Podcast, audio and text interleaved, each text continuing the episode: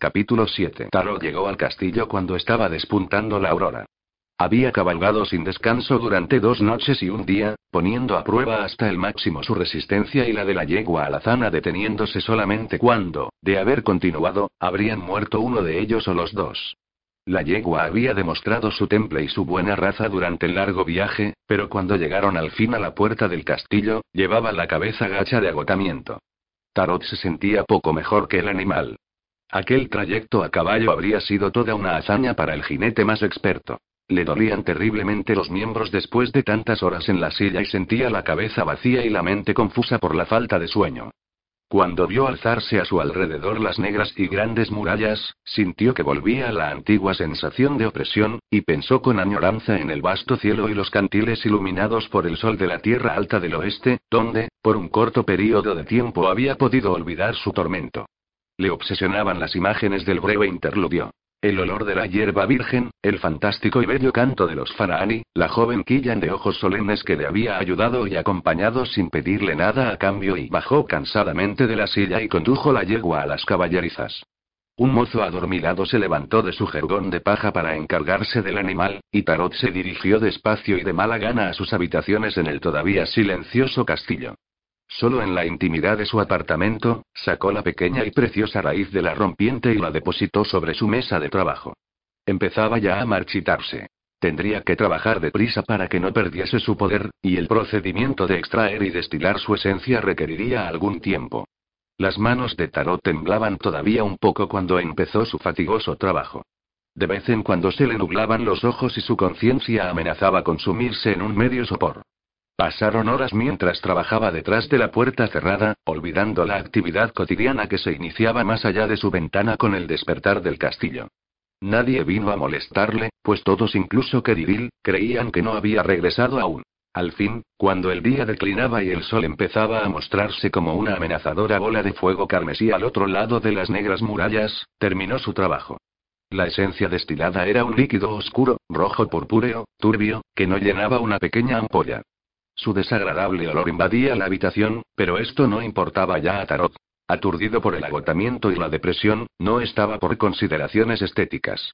Al contemplar el resultado de sus esfuerzos, aquel líquido de aspecto sucio y maligno, trató de recordar todas las etapas de la operación y se preguntó si había tomado todas las precauciones necesarias.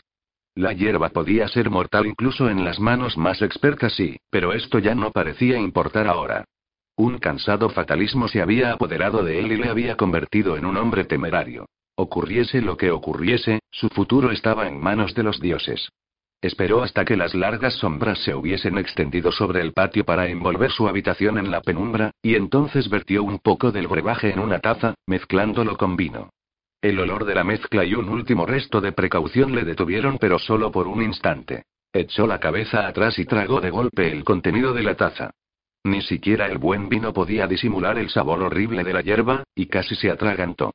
Durante unos momentos, se apoyó en el antepecho de la ventana y tosió violentamente.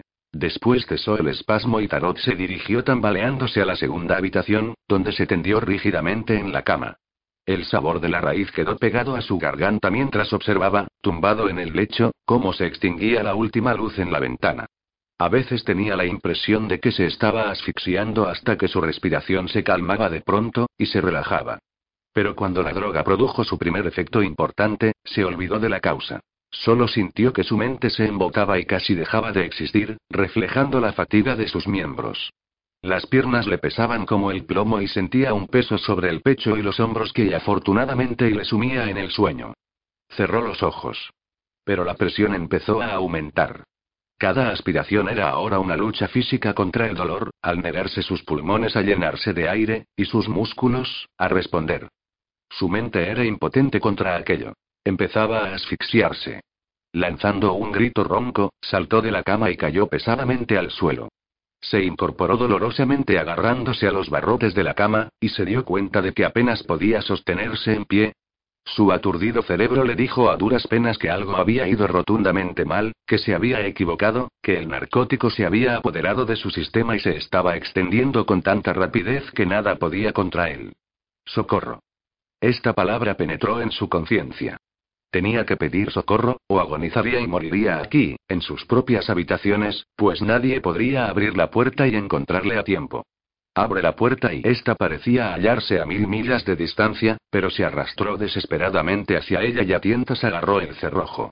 No tenía más fuerza que un chiquillo, pero, de alguna manera, consiguió abrir el cerrojo y salir al pasillo, donde a punto estuvo de caer al suelo. Ardía una antorcha en el otro extremo, pero el corredor estaba desierto.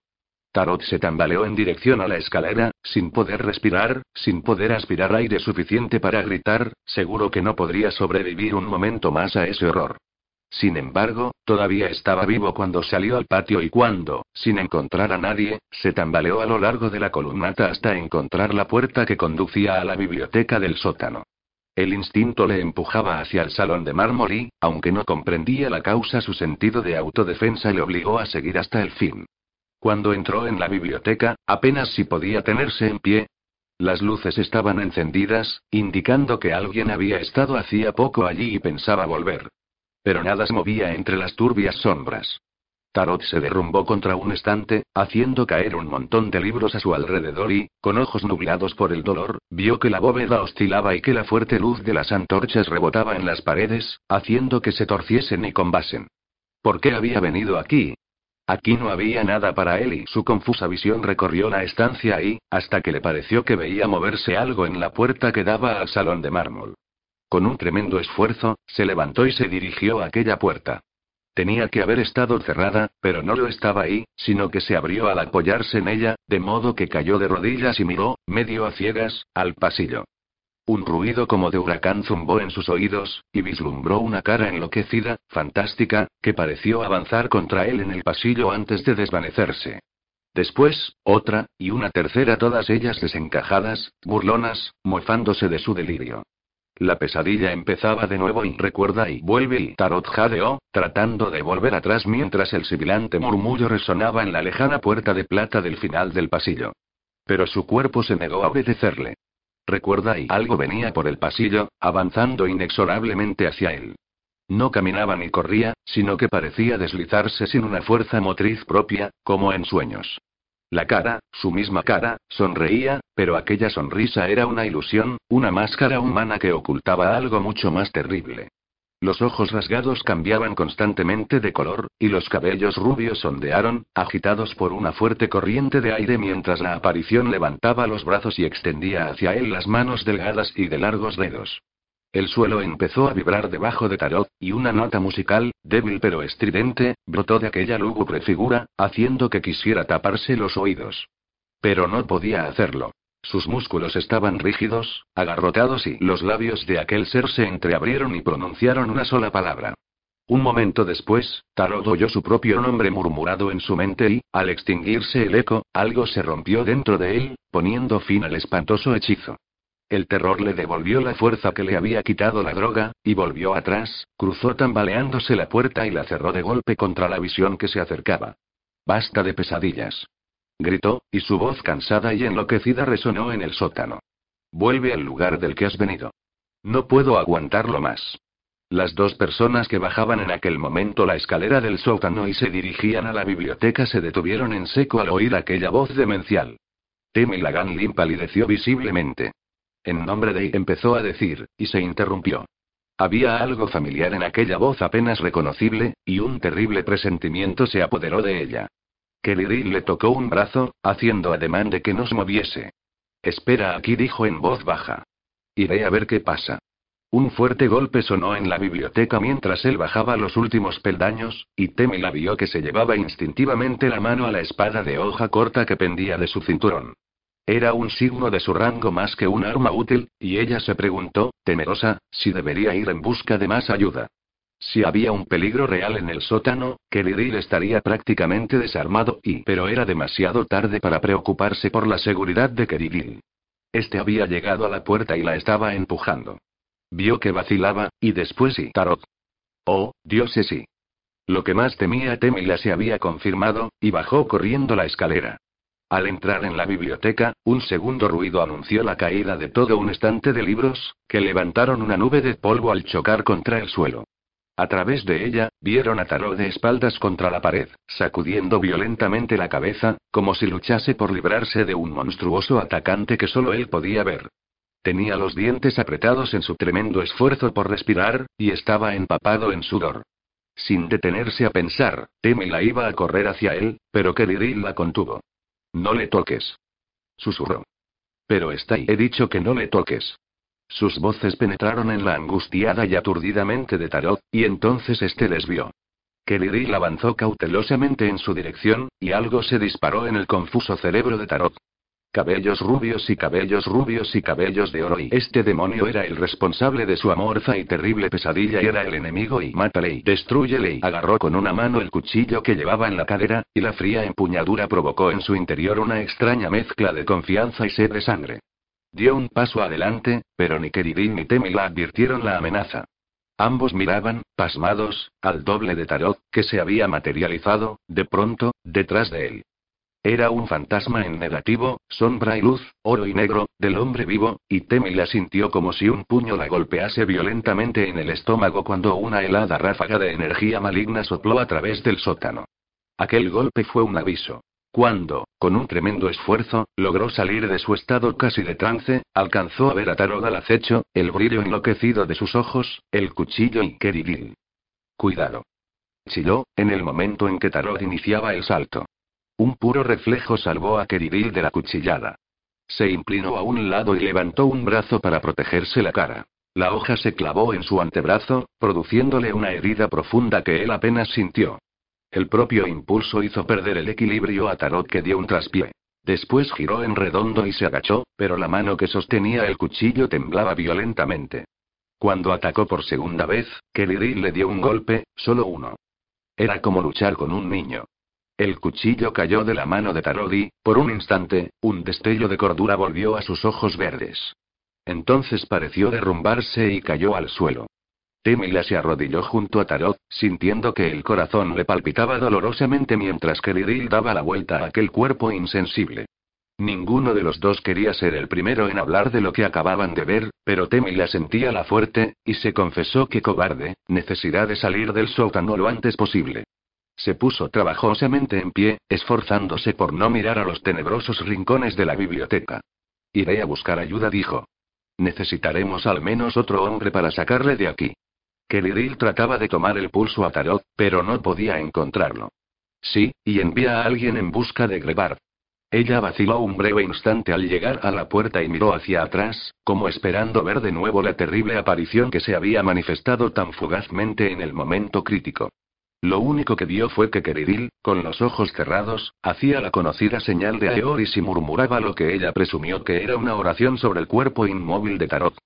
Cuando Keridil y otros dos hombres llevaron a Tarot a sus habitaciones en una camilla improvisada, un numeroso grupo se había reunido en el pasillo. Las noticias, en especial las malas noticias, circulaban deprisa en el castillo, pero los curiosos tuvieron que contentarse con unas pocas y secas palabras de Keridil sobre un accidente. En cuanto entraron en la habitación exterior, los hombres advirtieron el persistente olor del brebaje que había preparado Tarot. Uno de ellos se volvió hacia la puerta, lanzando una maldición que era también una protesta, y Keridil sintió náuseas y señaló frenéticamente las ventanas para que las abriesen. Temila llegó en el momento en que acostaban a Tarot en la posición más cómoda posible, y dijo que Grebard no se hallaba en sus habitaciones, pero que le estaban buscando con urgencia. Pero ese olor y se tapó la boca con una punta del chal y tosió. En nombre de Aeoris, ¿qué es eso? No lo sé me recuerda algo, pero no puedo identificarlo. Ese frasquito, y dijo Temila, al fijar su aguda mirada en la mesa junto a la ventana. Hay algo en él y Keridil tomó la pequeña ampolla y la olió aprensivamente. Su estómago se contrajo cuando el fuerte hedor penetró en sus fosas nasales, y apartó rápidamente el pequeño recipiente de cristal. Sea lo que fuere, es mortal y por todos los dioses, ¿dónde está ese maldito médico? Como respondiendo al grito desesperado de Keridil, se oyó la voz de Grebard en la habitación exterior, acallando autoritariamente el parloteo. ¿Qué pasa, Keridil?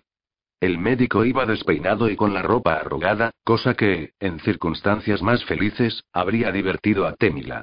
Grebard no se había casado, pero todavía le gustaba pasarlo bien cuando había una mujer dispuesta a complacerle. Pero ahora adoptó su actitud más profesional. Kelly le puso en antecedentes, con las menos palabras posibles, y Grebard examinó la taza. Su expresión se nubló después de olerla. Raíz de la rompiente. Por todos los dioses, ¿de dónde sacó esto? Es el narcótico más peligroso que se conoce. Miró un instante la figura inmóvil sobre la cama. Después dijo. Quiero que todo el mundo salga de estas habitaciones. Vosotros, Kelly y Temila, podéis quedaros si queréis. Pero todos los demás deben marcharse. Así lo hicieron, y Grebart cerró la puerta tras ellos. Cuando volvió, empezó a examinar a Tarot, y Temila fue la primera en romper el silencio. Grebart, ¿qué puedes hacer por él? El médico siguió con su trabajo, sin responder de momento. Después se irguió, suspiró y dijo: Nada. Nada. Kelly se apartó de la ventana, levantando la voz en son de protesta. Pero y la cuestión es sencilla, por mucho que te disguste, le interrumpió vivamente Grebard. La raíz de la rompiente, ese es su nombre, es una droga muy valiosa si se emplea correctamente. Usada incorrectamente es mortal, y no hay ningún antídoto contra ella. Se volvió de nuevo hacia la cama, levantó un párpado de tarot e hizo una mueca. Lo que no comprendo es por qué quiso tarot emplear y, envenenarse, maldita sea y con esta droga. ¿Crees que lo hizo él? Preguntó Keridil con incredulidad, y Grebard lanzó un bufido. No seas tonto, Keridil. Claro que fue él. ¿Crees que habría manera de persuadir o engañar a alguien, y menos a Tarot, para que bebiese una pócima como esa? Además, no hay homicidas entre nosotros. Kelly sacudió, desalentado, la cabeza. Tarot, un suicida. No puedo creerlo, Grebard. Entonces será mejor que empieces a pensar en una explicación más convincente. Pudo equivocarse al preparar el brebaje. Esto sería lo más lógico. Pero no hay que ser un genio para hacer bien la preparación, y me cuesta creer que un hechicero del séptimo grado cometiese errores tan burdos. Cuando Kelly miró a Temila, esta desvió la mirada y dijo en voz baja.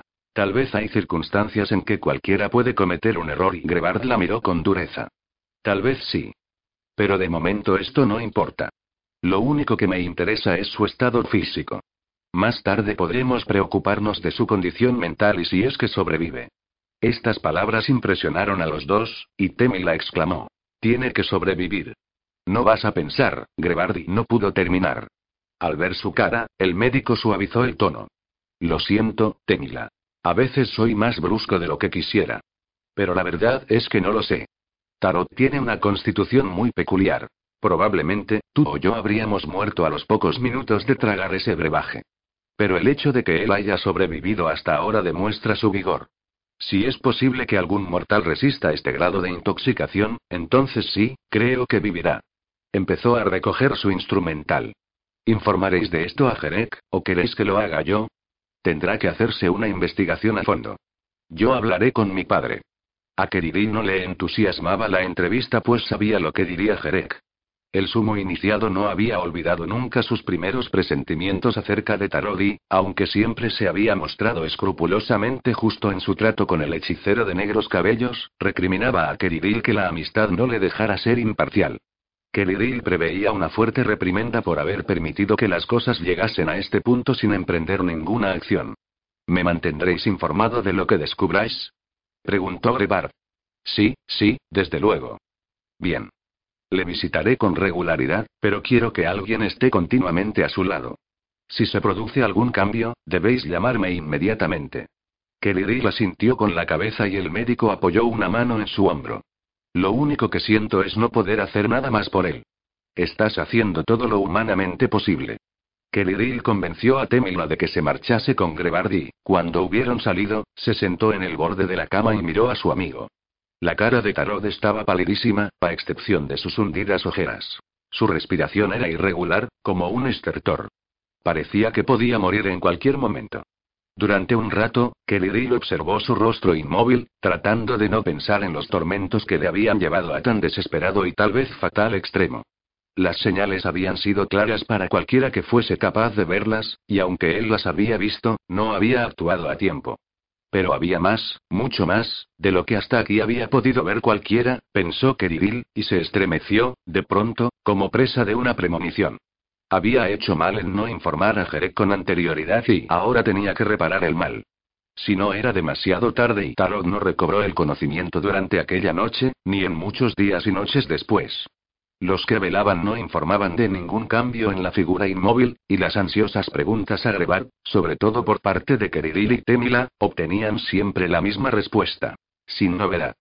No puedo hacer nada más. Sin embargo, dentro del deteriorado mundo de su propia mente, Tarot estaba, en cierto modo, despierto y alerta. Tenía la impresión de estar suspendido, fuera del tiempo, en un crepúsculo de sueños y delirio. Interminables secuencias de sucesos pasaban por su campo visual interior. Revivía su propio pasado, aunque los recuerdos estaban tan deformados que solamente servían para crear una monstruosa confusión. Entonces, al hacerse el coma más profundo, comenzaron a aparecer las caras. Al principio eran furtivas y sutiles, pero al intensificarse las pesadillas, se hicieron más atrevidas, de manera que, dondequiera que se volviese, se enfrentaba a horribles semblantes que chillaban y le hacían muecas. Las desencajadas facciones, los insensatos ruidos que hacían muecas, le recordaban otro tiempo y otra vida en que había sido capaz de contender tranquilamente con estos espíritus menores y dominarles. Ahora era impotente contra sus ataques, y solo podía volverse y retorcerse como atado con cuerdas invisibles, mientras aquel mar de caras bailaba a su alrededor y sus gritos retumbaban en sus oídos como un fuerte oleaje. Al final, los últimos hilos de su resistencia terminaron por romperse y el oscuro caos de la pesadilla se convirtió en la única realidad. Pero luego se produjo un cambio.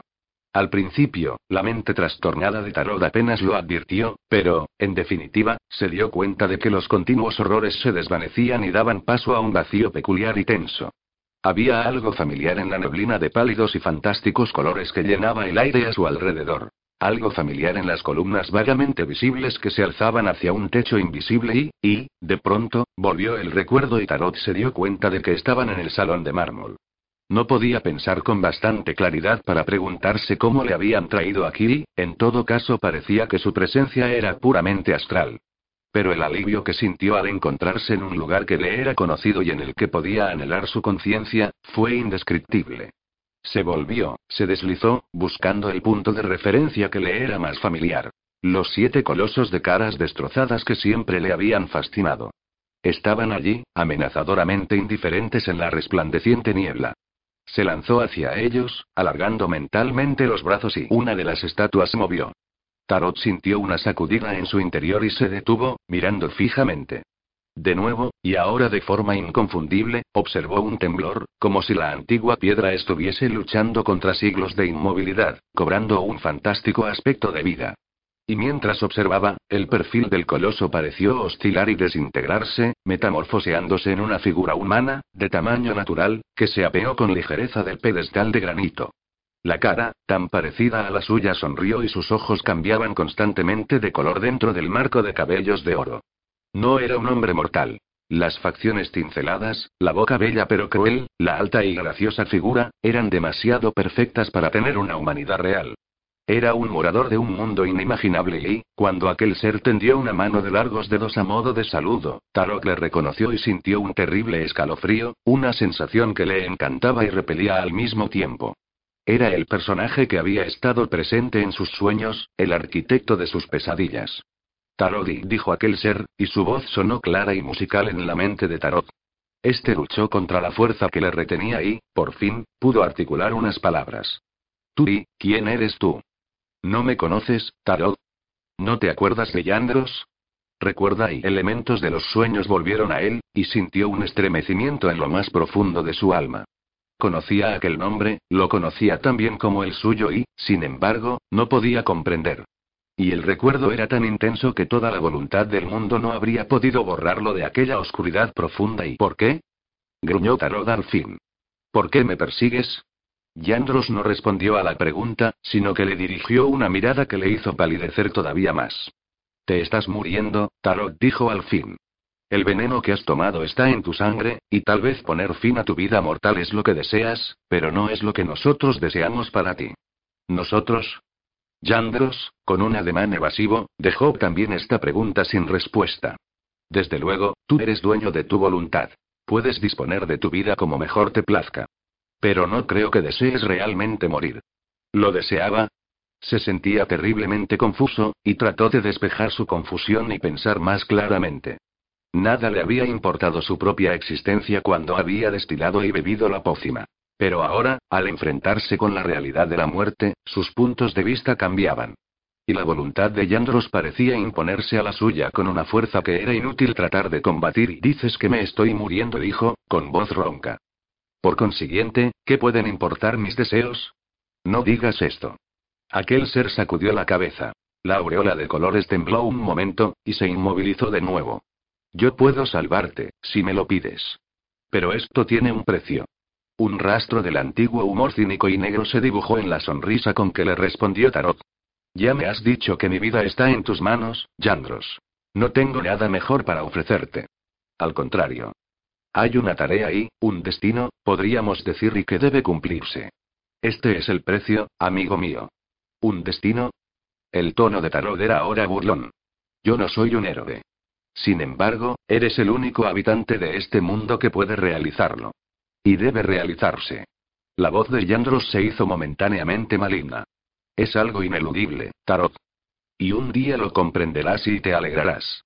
Los sueños y Tarot supo, de repente, que aquí estaba el origen de las pesadillas que le habían traído a este momento. La fuerza que le había estado llamando durante tanto tiempo. La razón de que él fuese diferente. Y comprendió que Yandros no había mentido cuando le había dicho que esa fuerza era ineludible. Si ahora le volvía la espalda, continuaría hostigándole y ya no tendría otra oportunidad. Esto, o la muerte. No había más alternativa. ¿Qué es lo que quieres de mí? Dijo, a media voz. Yandros sonrió, triunfal. Nada, todavía. Tómate tiempo, y sabrás todo lo que tengas que saber cuando llegue el momento oportuno. No tenía elección y entonces, acepto, dijo. Aquel ser, fuese lo que fuese, asintió con la cabeza. Por un instante, un destello malicioso brilló en sus ojos multicolores. Debes comprometerte con un juramento que jamás podrás romper. ¿Aceptas esto? Lo acepto. Entonces, no hay más que decir. Salvo que Yandros vaciló, y un malévolo regocijo tiñó de pronto, su expresión burlancia. Las corrientes de la vida y de la muerte no pueden manipularse excesivamente, una vez se han puesto en movimiento. Tú no morirás, Tarot. Pero otra vida se acabará en vez de la tuya. ¿Otra vida y? No. Esto no lo permitiré. Protestó Tarot. No puedes impedirlo, dijo Yandros, acentuando su sonrisa. Has prestado juramento. Entonces lo he prestado bajo engaño. Tarot sintió una mezcla de cólera y de pánico. Si me hubieses dicho y no te lo dije. Tal vez me olvidé de hacerlo. Pero es demasiado tarde para volver atrás. Con una sensación de vértigo, se dio cuenta de que Yandros le tenía atrapado. A causa de las maquinaciones de aquel ser, algún inocente tendría que morir en su lugar y volveremos a vernos dentro de poco, dijo Yandros. Y entonces verás claramente que hago lo que tengo que hacer. Mucho depende de ti, viejo amigo. No lo olvides. Alargó una mano y tocó ligeramente la mano izquierda de Tarot, rozando con los dedos el anillo de plata. Tiempo. Esta es la clave, Tarot. Mientras el ser hablaba, Tarot empezó a experimentar una nueva sensación en el rincón más oscuro de su conciencia. Una pulsación lenta y regular, como los latidos del corazón de un monstruo, que casi rebasaba los umbrales de la conciencia, pero que pareció apoderarse de él y trascenderle, hasta que su espantoso ritmo llenó todo el salón de mármol. Un terrible y vago recuerdo pasó por la mente de Tarot, que miró frenéticamente a su alrededor a través de la temblorosa niebla del salón, pero, antes de que pudiese concebir una respuesta, le falló la memoria y el recuerdo se desvaneció. Bruscamente, el perfil de la figura de Yandros empezó a oscilar y a oscurecerse, y Tarot gritó. Espera. Tenía que preguntar, que saber muchas más cosas. Pero Yandros se limitó a sonreír. Yandros, espera. Su voz resonó en un súbito e impresionante vacío silencioso. Y Yandros. El joven iniciado de primer grado que había estado dormitando en una silla junto a la cama de Tarot se levantó de un salto, como si le hubiesen dado un latigazo, y el grueso volumen que presuntamente estudiaba cayó al suelo con un ruido sordo. Con el corazón palpitándole por la impresión, el muchacho miró al enfermo y estuvo a punto de gritar de espanto. El cuerpo de Tarot se estremecía en violentos espasmos debajo de la manta que le cubría, y tenía los ojos abiertos, mirando loca y ciegamente a ninguna parte, y parecía esforzarse en hablar o gritar. Dioses. El joven se echó atrás, sobresaltado, y después salió corriendo en busca de Grebard. Simit Sangen me pidió una entrevista esta mañana, dijo Jerek Van Amenton. El padre de Inista. Keliril se puso inmediatamente alerta, aunque lo disimuló muy bien tomando su copa de vino de encima de la mesa y bebiendo un sorbo. ¿Se la has concedido? Difícilmente podía negarme. Posee algunas de las mejores tierras de labranza de la provincia de Chaun, y necesitamos estar a bien con él si queremos recibir nuestros diezmos anuales sin demasiados regateos. A Keridil se le encogió el corazón. Entonces, supongo que no hace falta que te pregunte lo que quería y me ofreció una buena dote, Keridil. Cree que Inista y tú formaríais una pareja perfecta y, y sus argumentos fueron muy convincentes. Keridil se levantó y empezó a pasear impaciente por la habitación, ocultando a su padre la expresión de su semblante. Sabía que un hombre destinado a ocupar uno de los puestos más importantes del mundo debía contar con la estabilidad que le daría una esposa de buena crianza, y había advertido la preocupación de Jerek porque él no había mostrado, hasta el momento, deseos de casarse. En las clases altas, se concertaban muchas bodas por razones de posición o de conveniencia, y la mayoría de ellas daban buenos resultados. Si su padre le hubiese propuesto una candidata con la que pudiese vivir de un modo aceptable, habría cumplido su deber y aceptado. Pero no Inista Jairi por fin se volvió de nuevo hacia el anciano. ¿Es esto lo que piensas, padre? ¿Que sus argumentos son convincentes? Jerek suspiró, mirando a su único hijo con una mezcla de afecto y melancolía. Normalmente, disfrutaba en estas tranquilas veladas ocasionales, en las que tenía tiempo de comentar tranquilamente los asuntos del círculo y del consejo y, quizás, de profundizar un poco más en las lecciones tan necesarias para Keridil, si había de sucederle un día como sumo iniciado. Pero a veces podía percibir la guerra personal que se desarrollaba en el alma de su hijo. El conflicto entre las exigencias del deber y el deseo de ser libre y dueño de sus actos tan propio de los jóvenes. En ocasiones esta guerra se manifestaba y provocaba choques entre los dos, y esto era algo que Jereg lamentaba profundamente. Pero sus responsabilidades estaban claras y creía que, poco a poco, estaba ganando la batalla. El círculo necesitaba un líder fuerte en el futuro. Alguien que pudiese mantenerse firme contra la insidiosa ola de cambio y de incertidumbre que Jerek sentía, en lo más hondo de su ser, que empezaba a invadir el mundo en general y el castillo en particular. Todavía era un miedo vago, a pesar de que la preocupación había ido aumentando con los años, y Jerek sentía que ahora era ya demasiado viejo y estaba demasiado agotado para tener esperanzas de librarse de él. Si Malanda hubiese vivido, tal vez su labor habría sido más fácil. Desde el día en que se había casado con Malanda Banamen, ella había sido no solamente su áncora, sino también su talismán y una fuente de sabiduría práctica y sensata. Morir al dar a luz, dar su vida por su único hijo y era una ironía contra la que Jerek casi no había tenido fuerza para luchar, y solo su arraigada creencia en la justicia inconmovible, aunque a veces incomprensible, de los dioses, le había sostenido entonces. Pero Keridil, que había crecido sin una madre, Temi Laganlin, a su vez viuda y sin hijos, había hecho cuanto había podido por él, pero sin dejar por ello de ser una suplente, no había tenido la misma áncora a la que agarrarse en sus años de formación. Y ahora, tal vez, ambos lo estaban pagando. Por fin trató de responder a la pregunta de su hijo, pero se encontró con que el espectro de su esposa, muerta hacía tanto tiempo, se interponía entre él y lo que quería decir.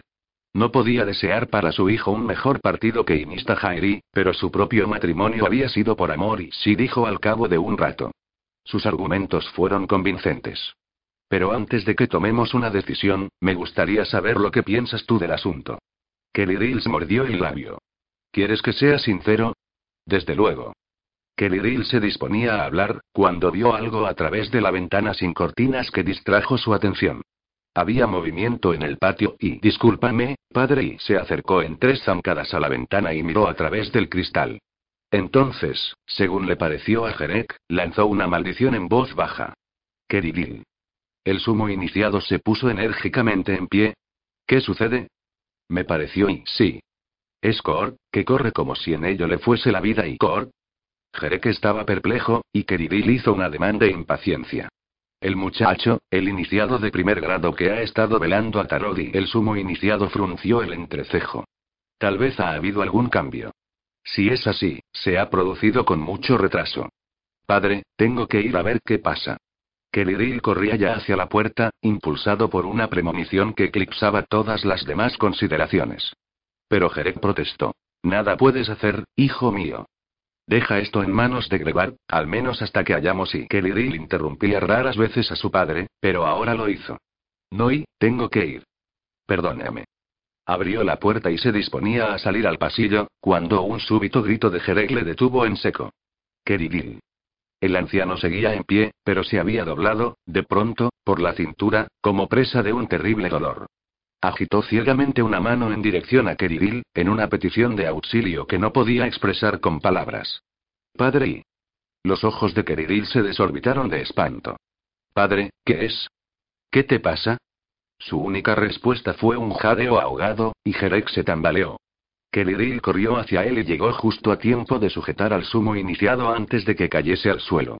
Poco a poco, Tarot fue advirtiendo un dolor casi intolerable en todo el cuerpo y creyó ver una habitación oscura, con un solo rayo de luz fría filtrándose a través de la cortina medio corrida.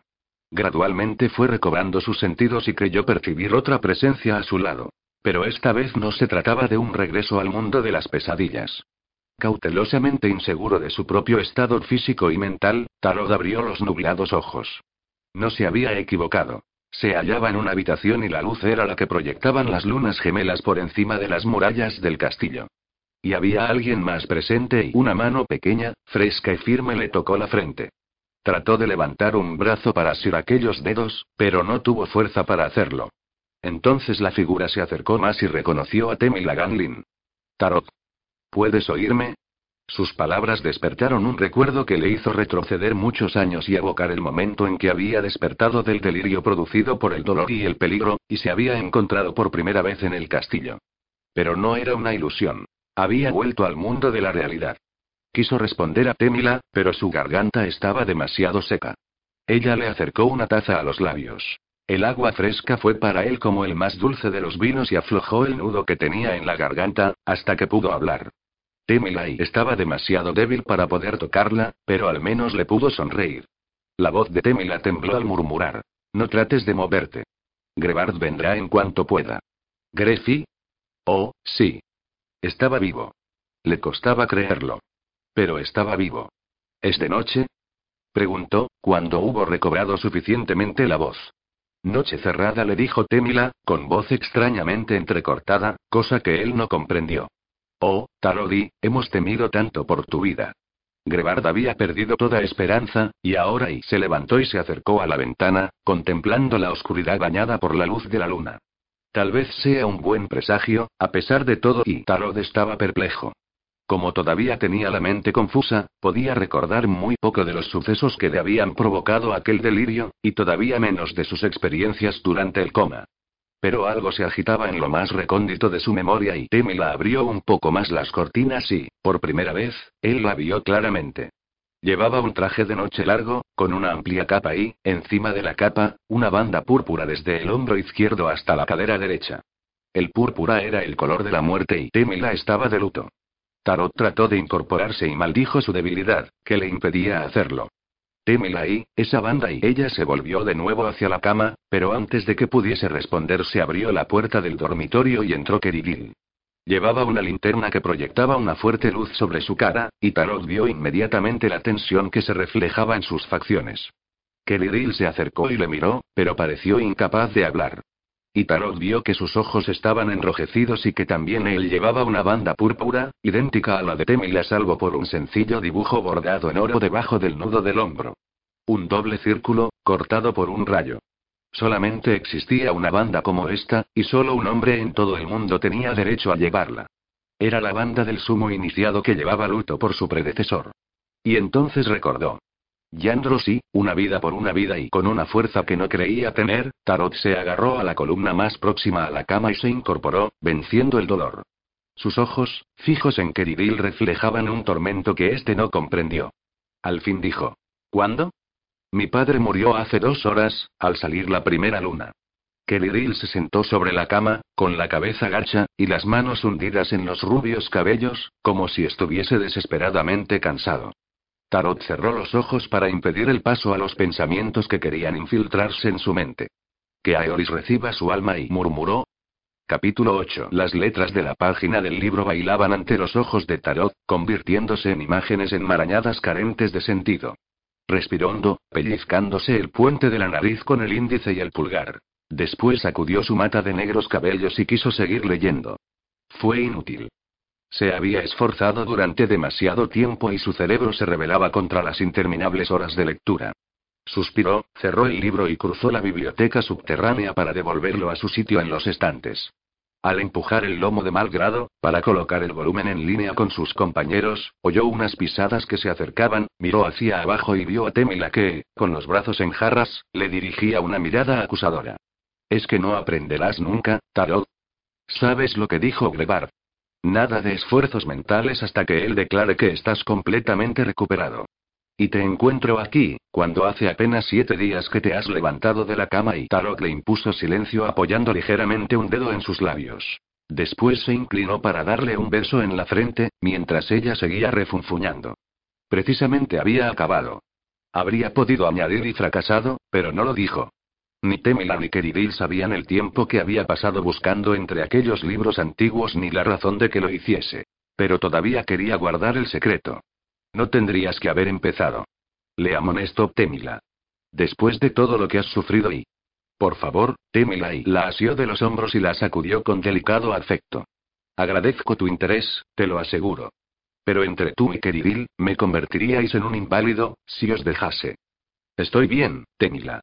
¿Y ahora, quieres dejar de cuidarme como una madre durante todas las horas del día? Ella se mordió el labio, confusa, y después suavizó su actitud. Si hubiese tenido un hijo la mitad de revoltoso que tú, tendría los cabellos blancos. Pero, bueno, reconozco que no podrías hallarte en mejor estado. Y siendo así, ¿por qué no duermes un poco, para prepararte para mañana? Él se había olvidado de mañana y, en primer lugar, prosiguió Temila, me prometiste acompañarme en el desfile. Y aprecio en lo que vale este honor. No es frecuente que una simple iniciada de tercer grado tenga ocasión de aparecer en ceremonias importantes con un distinguido adepto. Además, tu nombre está en la lista del palenque. ¿Qué? Sí. Mira la lista que está colgada en el comedor, si no me crees. Te inscribiste hace tres noches, a ruegos de Keridil. Debía de estar borracho. Lo estabais y los dos, y menudo espectáculo disteis. Temila se echó a reír al recordarlo, sabiendo que tanto Tarot como Keridil habían tratado de mitigar, después de la muerte de Jerek, un sentimiento que no podía borrarse por medios normales.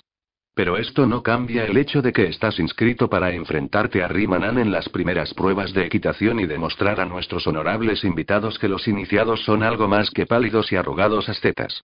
Por todos los dioses y. Tarot pareció disgustado, pero, en realidad, la pequeña magia de Temila empezaba a surtir efecto. Nadie, alto o bajo, podía escapar a las exigencias de la celebración de siete días que empezaría con la próxima aurora y, y tal vez esta diversión era lo que él necesitaba ahora, más que las píldoras o las pócimas de Grebardo que las negras elucubraciones de su propia mente y tendió ambas manos, dándose por vencido. Muy bien, Temila, tú ganas. Me iré a la cama, y no volveré a leer ni a estudiar hasta que terminen las fiestas. La besó de nuevo, esta vez en la mejilla, cerca de los labios, y ella le vio salir de la biblioteca, con una mezcla de amor y preocupación. Algo andaba todavía terriblemente mal en Tarot. Temila lo sabía con absoluta certidumbre, pero estaba tan lejos como siempre de comprender la verdad. Tarot eludía hábilmente todos sus intentos de sondearle y, especialmente desde que Grebard le había permitido salir de sus habitaciones, se había mostrado exteriormente tan contento que a menudo se preguntaba si sus presentimientos no eran fruto de su imaginación. Pero la intuición era una vieja amiga de Temila, y la intuición le decía que aquel aspecto exterior era una máscara. Algo había, en el fondo de Tarot, que ni siquiera podía tratar de comprender y, en sus momentos de debilidad tenía que confesar que la asustaba. De buen grado se habría esforzado en dominar este miedo para ayudarle, pero mientras él no estuviese dispuesto a hablar con más franqueza, tenía las manos atadas. Hizo un esfuerzo para sobreponerse y recordar el motivo que la había traído a la biblioteca. Un rollo, una de las antiguas narraciones históricas que necesitaba releer para preparar una clase para los niños. Cuando lo hubo encontrado, se lo puso bajo el brazo y se encaminó a la puerta del ahora silencioso sótano. Se detuvo en el umbral, para mirar por encima del hombro, y recordó la noche en que Keridil y ella habían encontrado a Tarot delirando en esta estancia. La imagen había sido tan fugaz que parecía irreal. Pero era algo que había sucedido. Y había tenido consecuencias que, según creía, Todavía no habían sido descubiertas, ni comprendidas por nadie y temblando, y diciéndose que no era más que por el frío del otoño que empezaba, subió rápidamente la escalera. Tarot ya no tenía miedo de dormir, pero, no obstante, esta noche le costaba conciliar el sueño que sabía que necesitaba. El verano estaba gastando una última broma pesada antes de despedirse y el aire era extrañamente sofocante. Había salido una luna, y su luz, verde y pálida, se filtraba a través de la ventana mientras él yacía en la cama. Sin embargo, Tarot sabía que ni el calor ni la luz de la luna tenían la culpa de su inquietud. Mañana empezarían las fiestas de celebración en honor del nuevo sumo iniciado del círculo. Siete días en que se combinarían las complicadas ceremonias formales con desenfadadas diversiones, y que atraerían grandes multitudes de todas las partes del país aristocráticos margraves, religiosas de todas las hermandades nobles, mercaderes, comerciantes, campesinos y, todos los hombres, mujeres o niños capaces de subir a un carro o de montar a caballo serían bienvenidos y se desparramarían por toda la península de la estrella cuando el recinto del castillo resultase insuficiente para albergarles a todos. El período oficial de luto por la muerte de Jerek Van Amenton había terminado. Su hijo Keriril había superado con éxito las pruebas para ocupar el puesto de su padre y ahora todo el mundo pensaba ya en el futuro. Pero solo Tarot sabía la verdad de cómo y por qué había muerto Jerek. Grebard había declarado que el corazón del sumo iniciado no había podido resistir las tensiones propias de su cargo, pero Tarot sabía que no era así. Durante los dos meses que estuvo yaciendo impotente en sus habitaciones, maldiciendo la debilidad que le retenía allí la lentitud de su recuperación, había tenido tiempo sobrado para pensar en la visión que le había hostigado cuando era todavía presa del delirio. Yandros.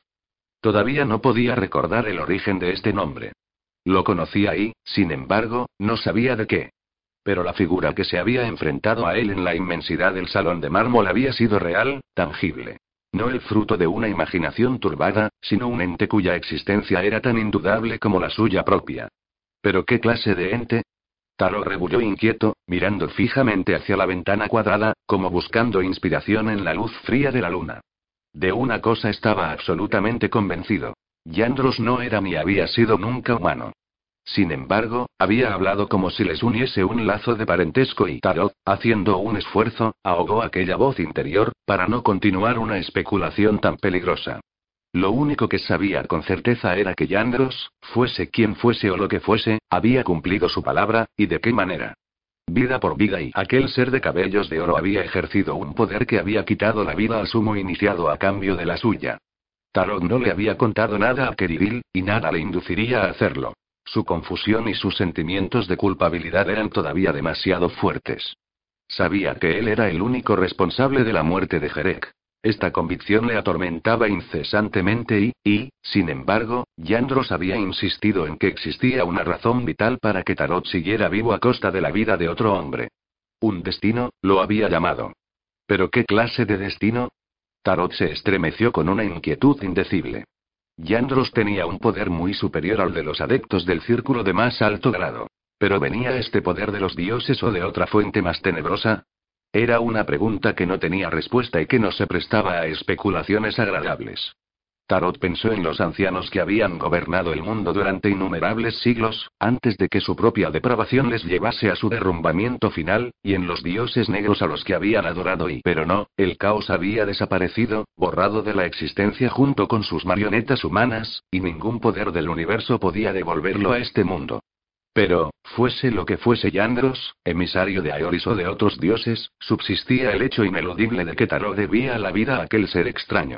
Y Tarot se había comprometido bajo juramento, y era incapaz de faltar a un juramento. El tiempo, había dicho Yandros, era la clave, y con el tiempo comprendería. Aquellas palabras habían despertado un viejo, muy viejo recuerdo que se desvaneció en el mismo momento en que Tarot había tratado de fijarlo, y desde entonces se había negado tercamente a volver. Ahora pensó que no tenía más remedio que esperar a que le fuese revelada la tarea que tenía que cumplir. Pero sabía que hasta entonces estaba condenado a existir en una especie de limbo. Le obsesionaba pensar en lo que podrían exigirle o dejar de exigirle. Sin embargo, todos los intentos que hacía para ahondar en el misterio terminaban en fracaso. No había encontrado ninguna clave en los estantes de la biblioteca, a pesar de que en ellos podían encontrarse casi todos los tratados históricos y mitológicos que existían. Y sus esfuerzos por romper el velo con medios mágicos también habían fracasado. En realidad tenía la impresión de que, si bien había recobrado toda su fuerza física después de su enfermedad, no ocurría lo mismo con su fuerza oculta. Puertas que antes estaban abiertas para él se habían cerrado de golpe, y el poder que había tenido antaño en las puntas de sus dedos, a menudo en el sentido literal de la expresión, ya no le obedecía como antes. Noche tras noche había permanecido a solas en sus habitaciones, esforzándose en invocar los poderes que, tan recientemente, habían sido como un juego de niños para él. Siempre había fracasado y su fracaso había ido siempre acompañado de un estremecedor y lejano resurgimiento de aquella oscura palpitación que había sentido en el salón de mármol y que asociaba indefectiblemente con la influencia de Yandros. Y si Yandros tenía poder sobre la vida y la muerte, debía ser sin duda muy fácil para él someter a un simple mortal a sus deseos y Tarot no se había dejado manipular en su vida, salvo por Temila, pero esto era otra cuestión, y su instinto reaccionaba violentamente contra la idea. Pero era lo bastante filósofo para darse cuenta de que nada podía hacer para cambiar la situación. Sencillamente, debía dar tiempo al tiempo. Mientras tanto, le convenía seguir el consejo de Temila y centrar su atención en la cuestión más mundana de las próximas celebraciones. Tenía otra deuda más personal con Keridil, aunque este no lo sabía, y había visto el cambio que se había producido en su amigo desde que había sucedido a Jerek. Todavía afligido por la muerte de su padre, Kelly sentía vivamente sus responsabilidades, y la tensión resultante se estaba ya manifestando en él. Si Tarot podía ayudar al nuevo sumo iniciado en su tarea, creía que era su deber hacerlo. Se apartó de la ventana, súbitamente cansado y alegrándose de ello. Los siete próximos días podrían ser el catalizador que necesitaba todo el círculo y cuando hubiesen terminado, seguiría un período de calma durante el cual la comunidad del castillo se adaptaría a las nuevas circunstancias. Y con esta calma podían llegar algunas de las respuestas que estaba buscando Tarot desde hacía tanto tiempo y el primer día de las ceremonias de celebración amaneció brillante y prometedor. El sol se elevó en un cielo límpido, y solo soplaba una brisa suave que señalaba el principio del otoño. Durante dos días, un pequeño ejército masculino, criados, algunos iniciados y todos los niños del castillo que podían librarse de sus lecciones, había estado trabajando en la preparación del gran acontecimiento, y el severo edificio aparecía transformado por banderines y serpentinas que pendían en hileras sobre las oscuras paredes desde todas las ventanas. Invitados oficiales de todas las provincias habían estado llegando desde el amanecer, deseosos de arribar temprano al castillo y asegurarse un buen sitio para presenciar los actos. Siguiendo las recomendaciones de un anciano miembro del consejo que recordaba la investidura de su padre, Kelly había enviado un destacamento de hombres armados para escoltar a los visitantes en el puerto de montaña, y la llamativa caravana de carros y carruajes cerrados había cruzado estrepitosamente la gigantesca puerta, precedida de siete iniciados montando a caballo y encapuchados. Todos los margraves provinciales del país estaban hoy presentes, con su séquito de familiares y servidores. Ancianos consejeros de provincias se habían arriesgado a realizar el largo viaje hacia el norte, entusiasmados por lo que era, para la mayoría de ellos, su primera visita a la península de la Estrella, y ricos terratenientes y mercaderes habían llegado de tierras tan lejanas como la provincia de la Esperanza y las grandes llanuras del este. Incluso el mar grave de la provincia vacía, la árida tierra del nordeste cuya única riqueza era la cría de ganado para el suministro de leche y carne y de los resistentes caballitos del norte, había llegado con su reducida familia, vestidos todos ellos con la sencillez propia de su estilo de vida.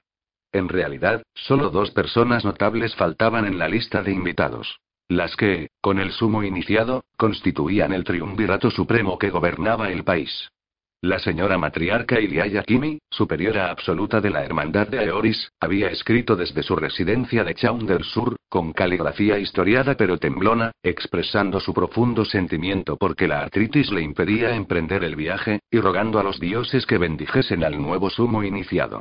Kelly no había visto nunca a la anciana matriarca, que debía tener al menos 80 años, pero conocía su fama de mujer de buen corazón, aunque un poco excéntrica, que llevaba unos 20 años en el ejercicio de su cargo.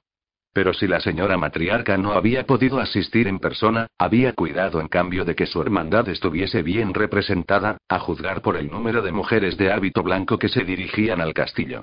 El tercer y teóricamente más influyente miembro del triunvirato había enviado también un mensaje a Keridil, una carta formal y ligeramente desmañada que expresaba, sin demasiada fortuna, todo lo que exigía el protocolo. Fenar Alacar, el alto margrave, solo tenía 17 años y se esforzaba por ser merecedor del título hereditario en el que había sucedido a su padre hacía apenas un mes, después de que éste, en plena juventud y vigor, muriera en un accidente de caza. De él no se esperaba que asistiese a la investidura, pues el alto margrave, como primera autoridad del mundo, solo abandonaba su residencia en la isla de verano, en el lejano sur, en casos de grave emergencia. Así lo exigía la tradición. Cuando terminasen las fiestas, uno de los primeros deberes de Keridil sería presentarse en la corte de la isla de verano para la ratificación final de su cargo. Hasta entonces, Fenar Alakar era y seguiría siendo simplemente un nombre que nadie había asociado todavía con una cara. Pero aunque toda la atención se centraba en los invitados más nobles que llegaban al castillo, era muchísimo mayor el número de gente del pueblo que invadía la península. Los mercaderes habían visto una buena oportunidad comercial en la enorme aglomeración, y vendedores ambulantes procedentes de todas las partes del país instalaban sus campamentos improvisados en la península, con la esperanza de vender los artículos que traían. Junto con ellos llegaron en gran número agricultores, pescadores, pastores y artesanos, hasta que todos los alrededores del castillo fueron un hervidero de seres humanos. Al amanecer del primer día de la celebración, se sumaron a la multitud varios grupos de boyeros, y uno de ellos, dirigido por un hombre de mediana edad, corpulento y de cabellos grises, instaló su campamento en la península para poder contemplar con comodidad las celebraciones. Una muchacha que vestía toscas prendas de hombre se separó del grupo sin llamar la atención y se dirigió a los hitos que marcaban la entrada del vertiginoso puente. Un joven iniciado, en traje de ceremonia, con una breve capa echada sobre los hombros para protegerse del frío de la mañana, estaba apoyado en uno de los pilares observando perezosamente a los que llegaban, y sonrió a la joven que se acercaba. Ella le correspondió con un tímido saludo y se detuvo, temerosa de seguir adelante. Y en aquel escenario le parecía un sueño. Una cosa era oír relatos sobre la península de la estrella, y otra muy distinta estar en ella, ver con sus propios ojos la fortaleza de los iniciados, con sus imponentes acantilados y su asombrosa grandeza. Desde donde se hallaba ella, el castillo era invisible, pero Killian había oído hablar de la extraña barrera que lo mantenía a resguardo de las miradas curiosas.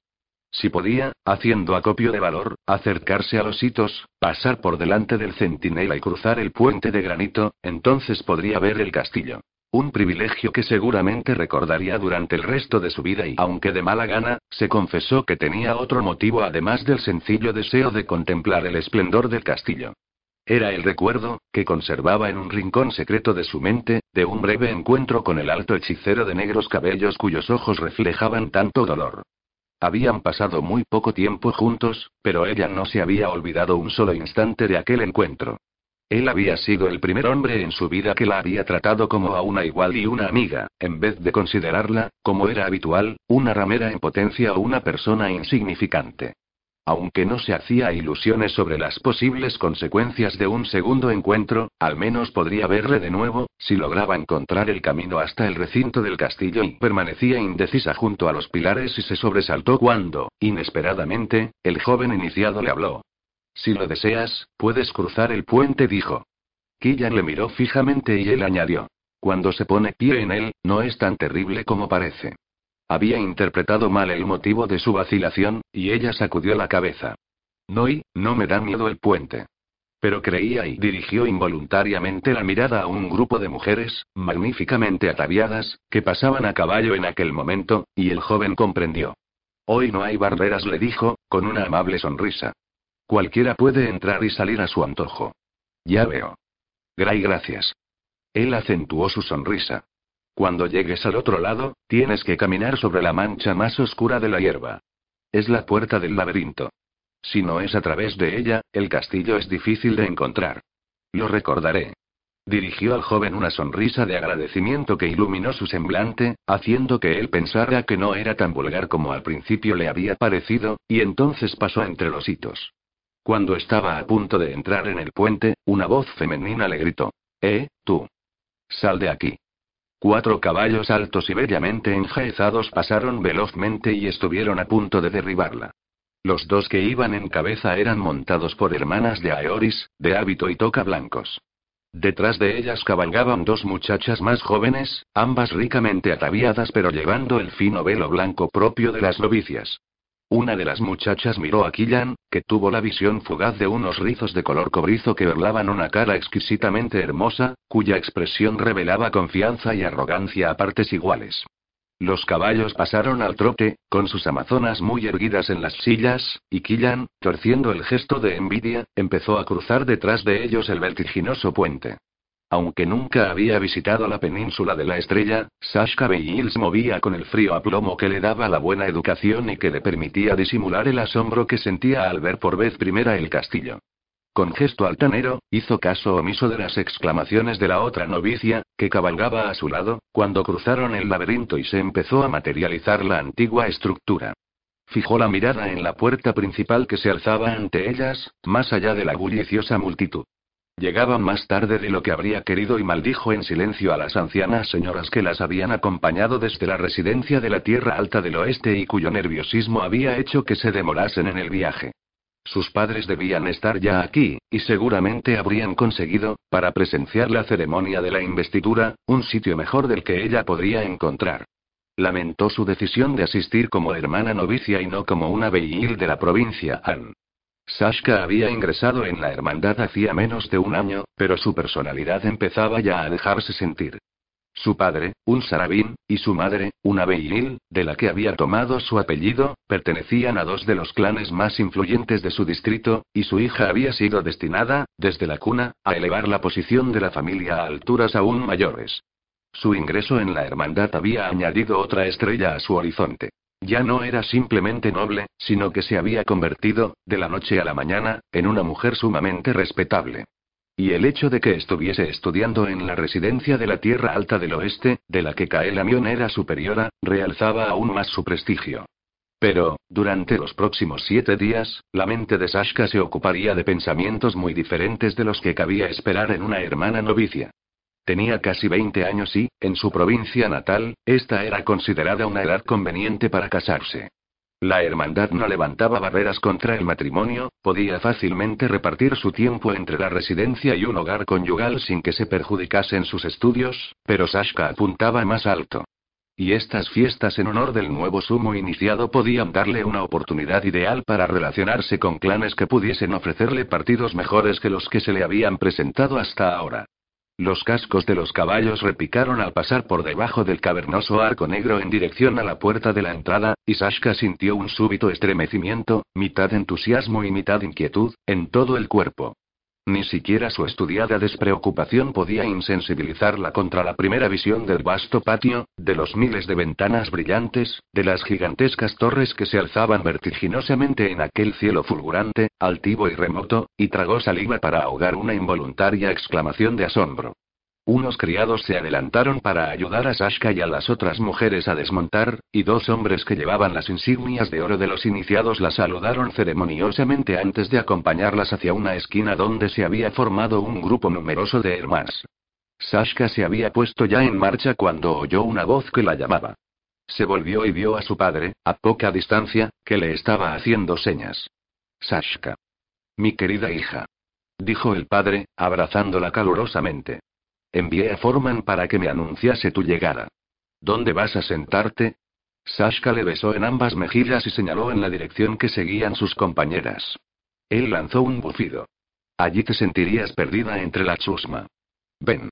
Tu madre y yo tenemos un buen sitio, desde donde podrás verlo todo perfectamente.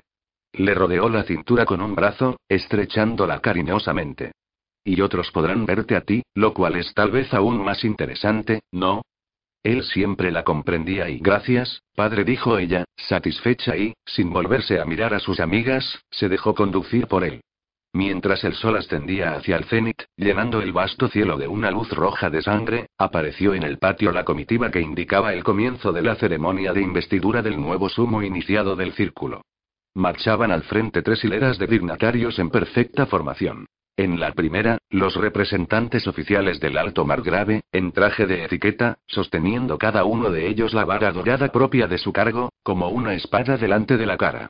En la segunda, los miembros más distinguidos del Consejo de Adeptos. En la tercera, las más antiguas hermanas de Aeoris, llevando todas ellas una banda amarilla que las identificaba como representantes de la matriarca. Detrás de estos heraldos, y sintiéndose más solo que en cualquier otro momento de su vida, venía Keridil, con una capa bordada en oro sobre los hombros y una cinta con la insignia de sumo iniciado ciñéndole la frente. Al salir al patio, pestañeó al ver la multitud y se pasó nerviosamente la lengua por los labios. Después, haciendo un esfuerzo, recobró su aplomo y miró decididamente hacia adelante. Detrás, formando el grueso de la comitiva, marchaban los adeptos, los consejeros, los margraves y los ancianos de las provincias, entrando con lenta dignidad en el patio, en medio de un imponente y casi fantástico silencio. La procesión se detuvo en el gran patio cuadrado donde iba a celebrarse el rito de la investidura. Los emisarios oficiales se volvieron y Keridil avanzó hasta plantarse delante de ellos, convirtiéndose en el centro de toda la atención. El procedimiento era bastante sencillo, a pesar de su solemnidad. Primero, los oficiales del alto margrave pronunciarían un discurso declarando que éste confirmaba en su cargo al nuevo sumo iniciado, después, la representante principal de la matriarca daría su bendición, y por último, todos los pertenecientes al círculo desfilarían y prestarían juramento de lealtad y fidelidad al sello del sumo iniciado. Después de todo esto, la comitiva saldría del castillo, para que la muchedumbre que no había podido introducirse en el recinto de las negras murallas pudiese ver con sus ojos a Keridil, y éste dirigiría una oración e invocación a Aeoris que sería seguida por toda la multitud. Temila estaba al lado de Tarot, consciente de que el hecho de ir de pareja con un iniciado del séptimo grado le permitía estar en un lugar preferente en el desfile, lugar que, de otro modo, nunca habría podido esperar.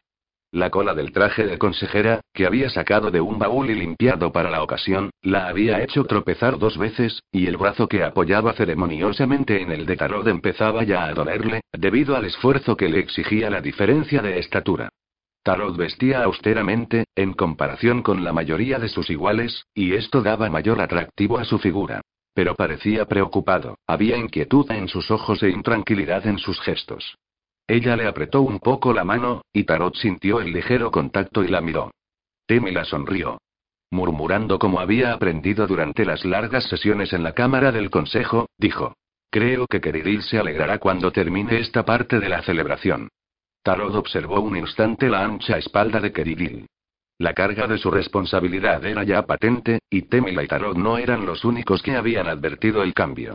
Gracias a los dioses, la ceremonia es corta, murmuró él. Cuando haya terminado, nuestro nuevo sumo iniciado podrá disfrutar al fin de su posición. Cierto. Pero no te atrevas a emborracharle esta noche.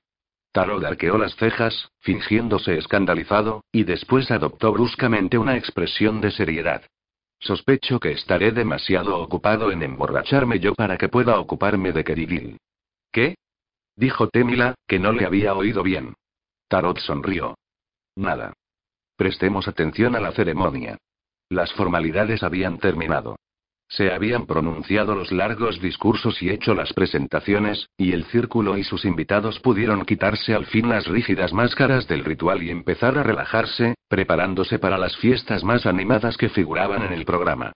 Esta noche se celebraría un banquete en el gran salón, seguido de música y baile, y Keridil, mientras se dirigía a través de la muchedumbre a la puerta principal del castillo, confió en que los invitados más viejos siguiesen su ejemplo y no insistiesen en convertir la velada en un aburrido ejercicio de cumplidos. Necesitaba relajarse un poco, olvidar los rigores de la investidura. El deber era una cosa, pero las formalidades que podía soportar un hombre tenían su límite, y Keridil se sentía fatigado y necesitado de descanso. La gente le detenía continuamente para felicitarle, y tardó algún tiempo en llegar a la puerta principal. Allí encontró a Tarot que le estaba esperando, apoyado en las piedras talladas de la entrada. Keridil agarró a su amigo de los hombros, en un breve ademán de salutación. Bueno, lo peor ya ha pasado, dijo, levantando la cinta para enjugarse la frente. Sin duda tendré que conocer muchas caras nuevas esta noche y mostrarme cortes con ellas, pero creo que podré hacerlo bastante bien, en cuanto haya tomado una copa de vino para fortalecerme. Hasta ahora te has portado magníficamente, Kelly declaró Tarot. Me ha impresionado mucho tu discurso al aire libre. Tu confianza decía mucho a favor tuyo. Viniendo de ti, esto es un gran cumplido. Dijo maliciosamente Keridil, y después se echó a reír. Pero, hablando en serio, la confianza era fingida. No sabes lo que es estar plantado allí, ante aquel inmenso mar de caras, sabiendo que todo el mundo te mira y es como un juicio público. Pero, mientras hablaba, recordó lo mucho que le había conmovido aquella experiencia. Aquella multitud que se extendía hasta donde podía alcanzar con la mirada, todos ansiosos, todos escuchándole, todos deseándole venturas. No podía acordarme de las palabras de la exhortación, confesó, en voz baja. Habría sido una buena manera de empezar, ¿no crees? Pero al final te acordaste. Sí. Kelly guardó silencio un momento. Después suspiró. Tarot, creo que te envidio. ¿Envidiarme? ¿Por qué? Hoy, no me interpretes mal. En realidad, no tengo dudas. Pero ya no soy el mismo que era. De hoy en adelante, hasta el día de mi muerte, todo lo que haga tendrá que ser para el bien del círculo y mis deseos personales quedarán relegados a un segundo lugar. Es inevitable y, desde luego, lo acepto. Estoy orgulloso del honor que se me ha conferido. Pero esto no quiere decir que y que no lo lamente de vez en cuando. Como no estaba enterado de la última conversación de Keridil con Jerek, Tarot no comprendió todo el significado de aquella observación. Sin embargo, estuvo de acuerdo. Supongo que no es una situación que se pueda afrontar con ecuanimidad, dijo, mirando su propia mano que jugueteaba inquieta con el mango de su cuchillo. Si yo estuviese en tu lugar y se encogió de hombros. Tienes suerte de no estar. Keridil sacudió la cabeza. No. Soy injusto. Esto solo es consecuencia de las obligaciones del día y mañana veré las cosas de un modo diferente. De pronto, sonrió. De todos modos me gustaría que mañana compitieses conmigo y no con Rimanan en las pruebas de equitación. Tú ganarías, dijo agriamente Tarot. Siempre ganas. Ganaba, le corrigió Kerigil. La dignidad del sumo iniciado no le permite divertirse en el palenque. Por consiguiente, de ahora en adelante tendré que resignarme a ser un simple espectador. Si yo pudiese y maldita sea. Alertado por la voz súbitamente irritada de Keridil, Tarot miró por encima del hombro. Abriéndose resueltamente paso entre la muchedumbre, un hombre delgado y de mediana edad avanzaba en su dirección, seguido de una muchacha rolliza y pelirroja a la que Tarot reconoció enseguida. Inista Jairi, su padre dijo Keridil, apretando los dientes. Las dos personas con quienes menos deseo encontrarme en este momento, y discúlpame, pero voy a marcharme antes de que lleguen. Desapareció rápidamente cruzando la puerta, y Tarot se volvió y empezó a bajar despacio la escalinata. Inista y su padre se cruzaron con él. Tarot saludó fríamente a la joven con la cabeza y recibió a cambio una mirada ceñuda. Cerca de la verja había menos apreturas, pero todavía eran muchos los que entraban y salían por debajo del gran arco. Tarot siguió a un grupo de agricultores que abandonaban el castillo, llenos de asombro por todo lo que habían visto, y se encontró en el suave césped del terreno circundante. Aquí el viento era fresco y el sol, cerca del ocaso, proyectaba un rojo resplandor sobre la península y el mar. Casetas, tiendas y tenderetes habían sido montados en revuelta confusión y los mercaderes hacían buenos negocios con los que se quedaban para ver las fiestas. Algunos intentaron llamar la atención de Tarot, tratando de venderle vino o comida o alguna chuchería. Él sacudió la cabeza y siguió andando. De momento no vio a la muchacha, y no pudo saber que ésta le estaba observando desde hacía un rato. Las dotes de hechicera de Killian eran escasas, pero cuando vio salir al alto y oscuro personaje por la puerta del castillo, empleó toda su fuerza de voluntad para confundirse en el paisaje, súbitamente asaltada por el miedo de que, si él la veía, no la recordaría. Retrocedió al verle acercarse y a punto estuvo de chocar con el dueño de un puesto de vinos, que primero lanzó una maldición y después trató de convencerla de que tomase una copa del brebaje que vendía. Killian iba a rehusar, pero lo pensó mejor y hurgó en su bolsa. Le quedaban unas monedas del poco dinero que le daba su tío para comprar comida, y pensó que sería una buena manera de gastarlas. Además, tal vez el vino la animaría un poco. Se puso pues a regatear con el vinatero, consiguió que rebajase el precio hasta lo que ella consideró justo y tomó la copa no demasiado limpia pero llena hasta el borde. El vino era terriblemente agrio, pero fuerte.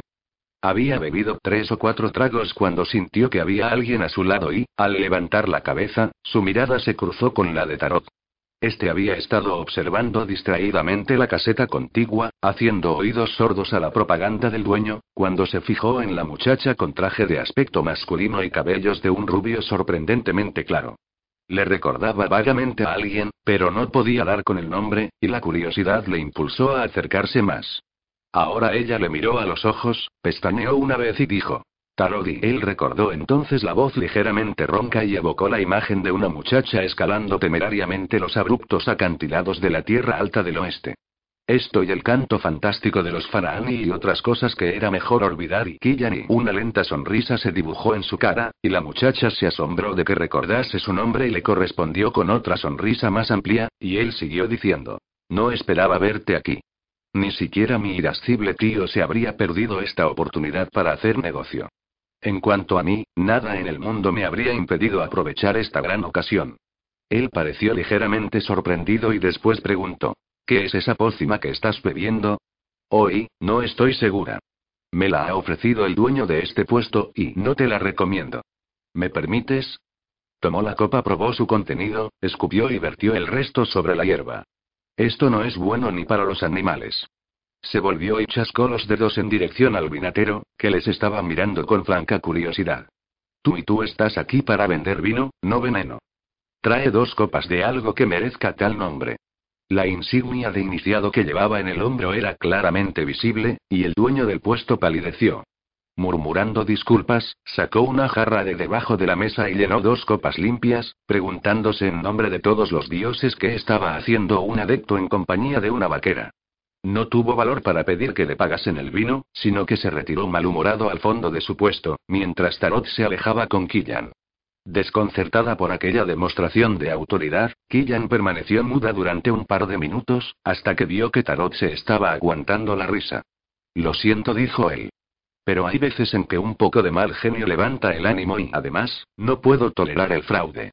Ella asintió gravemente con la cabeza, mirándole por encima del borde de la copa. Gracias. De nada. Bueno, ¿cómo va el transporte de ganado? Nada ha cambiado. El verano ha sido más suave que de costumbre. Pero, cuando llegue el invierno, probablemente nos trasladaremos al sur. Se interrumpió al darse cuenta de que difícilmente podían interesarle a él estas cosas tan triviales. ¿Y qué es de tu vida? preguntó. ¿Te sirvió de algo la raíz? Killan había hecho la impertinente pregunta sin saber exactamente por qué y se sintió confusa. Sin duda el vino y el estómago vacío eran la causa de su descuido. Pero Tarot no pareció molesto, sino que respondió pausadamente. Oh, sí. Me sirvió. Pero no exactamente como yo quería. Ella no deseaba mostrarse curiosa, pero no pudo contenerse. Después de aquel día en la Tierra Alta del Oeste dijo, yo y pensé mucho en aquello. Me preguntaba si podría hacerte daño. ¿Hacerme daño? Bueno, y los ojos verdes de Tarot centellearon con una extraña emoción.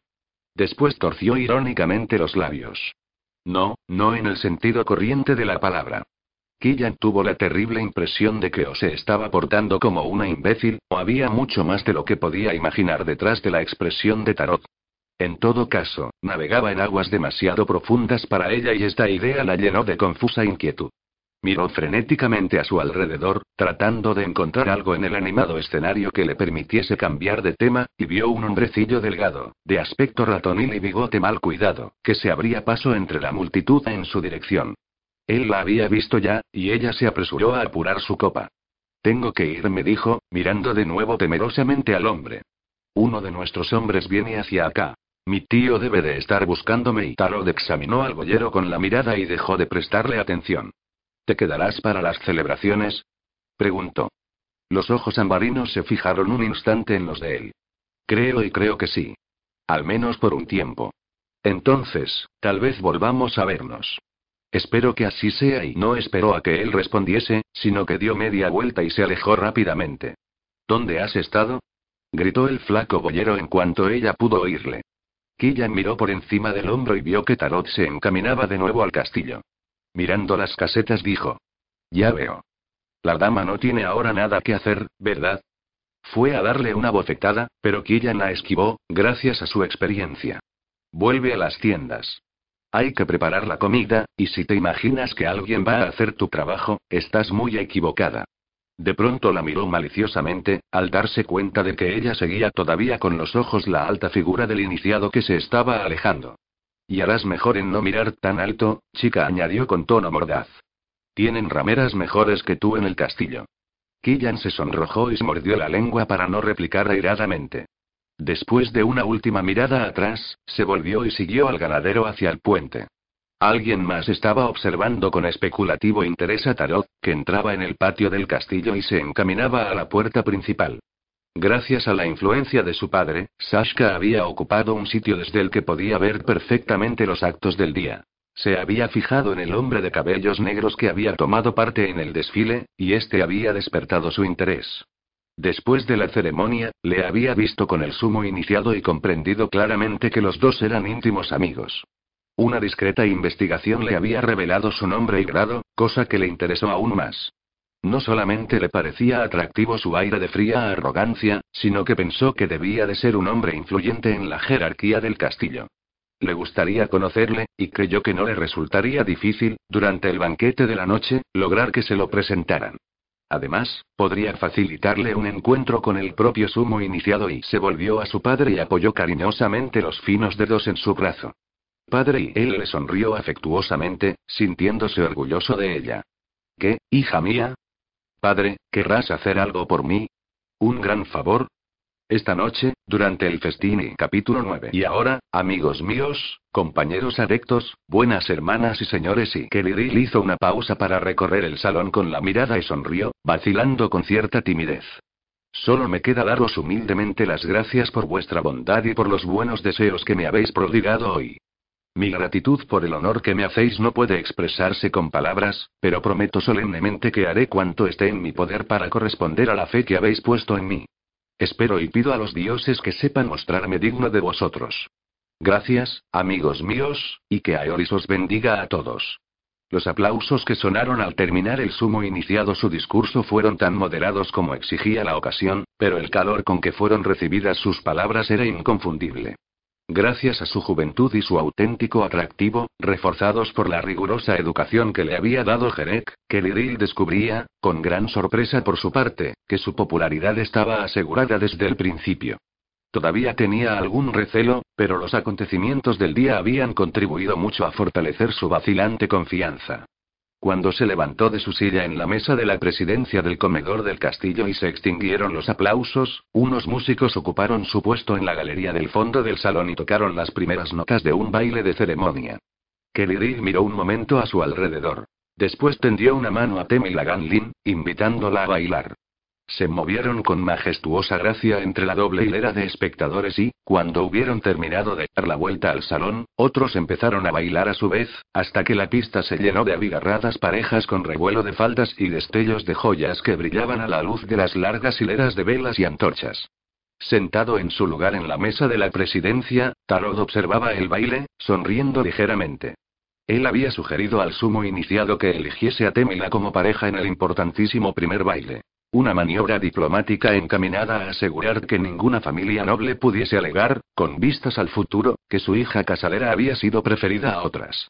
Con ello había conseguido también frustrar las intenciones del terrateniente Simit Sangen, padre de Inista, que tuvo que contentarse con la seguridad de que tendría tiempo sobrado de hablar más tarde con el sumo iniciado. Y había habido otros, ansiosos de conseguir una audiencia, que habían estado fijándose en Tarot como su mejor aliado en potencia, ya que era de todos conocida su gran amistad con Kerigil. Tarot encontraba sumamente irritantes los halagos, las maquinaciones y los ocasionales intentos de soborno. Hasta ahora, había conseguido dominar su genio vivo, consciente de que no le haría ningún favor a Kerigil si perdía los estribos, pero su paciencia se estaba agotando. Una vez más, dio silenciosamente gracias a los dioses por haber resistido la tentación de participar en la vida política del círculo. Por muy encumbrado que hubiese sido el cargo que hubiera podido alcanzar, los sacrificios que le habría costado le habrían resultado insoportables. De pronto, se dio cuenta de una presencia a su lado. Se volvió de mala gana, preparándose para otro encuentro con algún padre inoportuno, y se sorprendió al encontrarse con los cándidos ojos castaños de una mujer más joven que él. Ella sonrió y levantó el fino velo translúcido que llevaba para que él pudiese verle bien la cara. Una hermana novicia, y era hermosa. A pesar de su tendencia al ascetismo, Tarot era tan susceptible como cualquiera a la belleza femenina, y esta joven tenía un atractivo que no podía compararse con el de las adorables pero un tanto insulsas hembras con quienes había tenido fugaces y generalmente muy breves amoríos. Había como un desafío en su expresión y en el voluntarioso pero agradable perfil de la barbilla. El porte confiado de su alta y graciosa figura revelaba que estaba acostumbrada a mandar y haber cumplido sus deseos. Tarot le sonrió a su vez e inclinó cortésmente la cabeza. ¿En qué puedo servirte? Visto de cerca, pensó Sashka, era aún más imponente de lo que parecía de lejos. Su gracia natural adquiría un aspecto ligeramente intimidante a causa de su poco corriente estatura y de la constante fijeza de sus ojos verdes. Sin embargo, algo en él, un aura, habría dicho su maestra de novicias, hizo que su pulso se acelerase de un modo que la intrigó y la excitó. Era muy atractivo, y presumió que había lugares recónditos en su naturaleza que merecían ser explorados por una mujer dotada del valor necesario para ello. Sashka creía que el valor era una cualidad de la que ella no carecía, y su objetivo inicial, que era persuadir a Tarot de que le presentase al sumo iniciado, empezó a parecerle menos apremiante. Decidió mostrar la misma confianza fría de Tarot, en vez de mostrarse tímida, y señaló solemnemente las parejas que bailaban. He visto que no tenías pareja de baile, señor. Yo me encuentro en la misma situación, y por esto me pregunté si me harías el honor de acompañarme. Su voz de contralto era afectuosa, y Tarot se sintió desarmado por su audacia. Su invitación en flagrante quebrantamiento del protocolo, había sido formulada con tan encantador descaro que no tuvo más remedio que ofrecerle el brazo. Será un placer. Entraron en la pista y los que bailaban se separaron un poco para dejarles sitio. La muchacha era una bailarina consumada, confirmando la impresión inicial de Tarot de que su clan podía permitirse prescindir de los convencionalismos sociales, y aunque normalmente le interesaban poco estos pasatiempos, se sorprendió al descubrir, al cabo de unos momentos, que le divertía el baile. Keriril, que bailaba todavía con Temila, se cruzó dos veces con ellos, y en ambas ocasiones dirigió a Tarot una mirada de interrogación a la que éste replicó con la más absoluta impasibilidad. Al fin terminó la pieza, las parejas aplaudieron cortésmente y Tarot y Sashka se dirigieron a una mesa desocupada a un lado del salón, al pie de una alta ventana. Grandes antorchas habían sido encendidas en el patio exterior, y la luz difusa por el cristal traslúcido hizo resplandecer los cabellos de la joven y acentuó el tono de su piel. Sashka se sentó en la silla que le ofreció Tarot. Gracias, señor, dijo, empleando todavía el tratamiento formal, pero dirigiéndole al mismo tiempo una mirada desafiadora y prometedora. Empezaba a temer que pasaría toda la velada como una extraña al lado de mi padre. Él sonrió, divertido. ¿Es tu primera visita al castillo? Sí, desde luego, había oído hablar mucho de él. Pero nada puede compararse con lo que es en realidad. Miró a su alrededor. Las luces, los colores, el movimiento, y bajó los ojos como disculpándose. Confieso que me siento un poco aturdida. Tarot hizo una seña a un criado que pasaba y pidió una botella y dos copas. Siempre he creído que el vino es un buen remedio contra la incertidumbre. ¿Puedo ir? Gracias. Esperó a que él escanciase el vino y, después, ambos levantaron sus copas, haciéndolas chocar ligeramente. La muchacha tomó un sorbo y asintió con la cabeza en señal de aprobación. Una buena cosecha. De Chaundersuri, de la penúltima estación. Exacto. Te felicito por tus conocimientos. Ella se echó a reír, mostrando unos dientes perfectos e iguales. Oh, me han estado enseñando desde la infancia. Mi padre posee muchos viñedos en la provincia de An, y siempre hemos envidiado el clima y las condiciones del suelo de Chaundersur. ¿Y no has sentido deseos de seguir las aficiones de tu padre? preguntó él, alargando una mano y rozando ligeramente con un dedo el velo que llevaba ella. Sashka sonrió. Es una labor impropia de una mujer y, al menos en Am. Mi clan consideró más adecuado que ingresase en la hermandad. A Tarok le costó imaginar que aquella joven se doblegase a los deseos de otros, a menos de que coincidiesen con los suyos. ¿Y tú, qué opinas? Le preguntó. Oh, yo estoy más que satisfecha con mi suerte. Ser hermana es una posición sumamente apreciada y, sobre todo si se pertenece a la residencia de la Tierra Alta del Oeste. ¿La Tierra Alta del Oeste? Entonces estás bajo la tutela de Kaela Mioni. Sashka se sorprendió e impresionó por la familiaridad con que su acompañante hablaba de la mujer que, para las novicias bajo su tutela, estaba solo un peldaño por debajo de los dioses. Desde luego, no conozco personalmente a la señora, o solo muy poco, y pero sí, es nuestra excelsa superiora. De pronto, deseosa de no verse rebajada a los ojos de él, irguió la espalda. Yo soy la hermana novicia Sashka Beil, hija de Fraim Beil Sarabin. Tarot arqueó una ceja. Conocía la influencia del clan Sarabin. No era de extrañar que la hija de un sarabín hubiese conseguido una plaza en la comunidad de Kael Amion. Sin embargo, aunque era sabido que Kael exigía un alto nivel de inteligencia, no podía detectar en Sashka las dotes latentes propias de una hermana.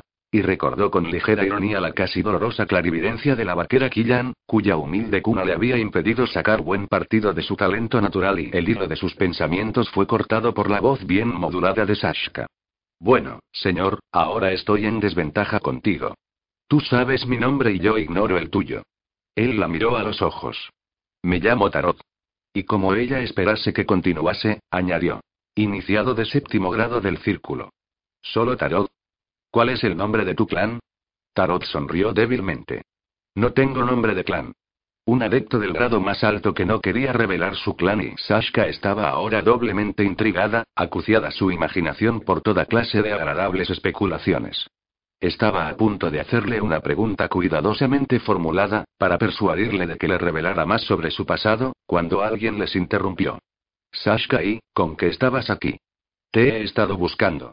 Fraim Beyil Sarabin tomó a su hija del brazo y miró especulativa y recelosamente a Tarot, reconociendo la insignia de iniciado, pero inseguro en lo tocante a su grado. Buenas noches, señor. Sashka se desprendió e hizo, disimuladamente, frenéticos ademanes para alejar a su padre, pero este no se dio por enterado. Tarot miró a aquel hombre corpulento hasta que éste desvió los ojos bajo las túpidas cejas, vacilando. Después respondió fríamente. Señor Ifrain carraspeó ruidosamente y levantó la voz para hacerse oír sobre la música, que estaba empezando de nuevo. No bailabas, Sashka, y pensé que podrías hacerlo conmigo y estaba bailando, padre dijo Sashka, tratando de que su voz sonase normal entre los dientes furiosamente apretados. El iniciado vio que no tenía pareja y se ofreció amablemente a acompañarme. Umi, sí. Muy amable de tu parte. Eres muy amable, señor, y te doy las gracias. Pero ahora, Sashka, ¿permitirás que un viejo y... Ella tenía que acceder, si quería evitar una escena embarazosa. Componiendo su semblante, se volvió de nuevo a Tarot y se inclinó como solían hacer las hermanas. Gracias, Tarot. Espero que volvamos a vernos antes de que termine la velada. Estaba resuelta a decir la última palabra a pesar de la visible contrariedad de su padre, y Tarot la miró con expresión de divertida aprobación. Le estrechó brevemente la mano. Estoy seguro de ello. Beyil Sarabin condujo a su hija a la pista con una prisa casi ridícula y, cuando hubieron ocupado su sitio en la formación, dijo furiosamente en voz baja. ¿Con qué estabas bailando? Jamás había visto tanta desfachatez. Me avergüenzo de ti. Oh, padre y. Nada de oh, padre, hija. Dirigirte descaradamente a un desconocido sin haber sido presentados, aceptar su invitación sin pedirme siquiera permiso, y después sentarte a coquetear con él delante de todo el mundo y es el mejor amigo del sumo iniciado. Replicó Sashka, en un ronco murmullo. Y si no hubieses tardado tanto en cumplir tu promesa de presentarme a él y que Aeoris nos ampare. ¿Te imaginas que puedo hacer milagros? Estas cosas requieren tiempo, Sashka. Además, y farfulló, buscando las palabras adecuadas, pues no quería irritar a su hija, pero lo que había observado le había alarmado en grado sumo. Además, pensaba que era a Keridil Tolna quien querías conocer. Ella le miró de soslayo y sonrió dulcemente. Él había visto otras veces aquella expresión y sabía lo que significaba. El sumo iniciado tiene muchas otras pretendientes, padre dijo suavemente, y creo que no me gustaría tener que luchar por un sitio en la larga cola. Sería muy poco digno. Con que así estaba la cosa y se lo había temido, y si es esto lo que piensas, puedes elegir entre mí lo más, Sashka. Pero no ese y tiene una mirada peligrosa que no me gusta nada. Es un adepto de séptimo grado. Esperó a que la información surtiese efecto y se alegró al ver que la severa desaprobación de su padre empezaba a flaquear. ¿De séptimo y? Sí. Y solo tiene unos pocos años más que yo. Lo cual quiere decir que le espera un gran futuro. El clan podría esperar un trato mucho peor y por los dioses, niña, no estarás pensando y no estoy pensando en nada, padre, por ahora y pero me gustaría volver a verle. Frain comprendió que estaba vencido. Desde que era pequeña, Sashka le había manipulado como si fuese arcilla en sus manos. Si quería estudiar las posibilidades de una alianza con el alto adepto de cabellos negros, nada podría hacer él para impedírselo. Y si el hombre era un séptimo grado, tenía que confesar que el enlace podía ser conveniente y vamos, padre. Le estrechó las manos, sonriendo alegremente, y con ello acabó de desarmarle. Esto es una fiesta. No me pongas mala cara y divirtámonos con el baile y, durante un rato, no pensemos en el futuro.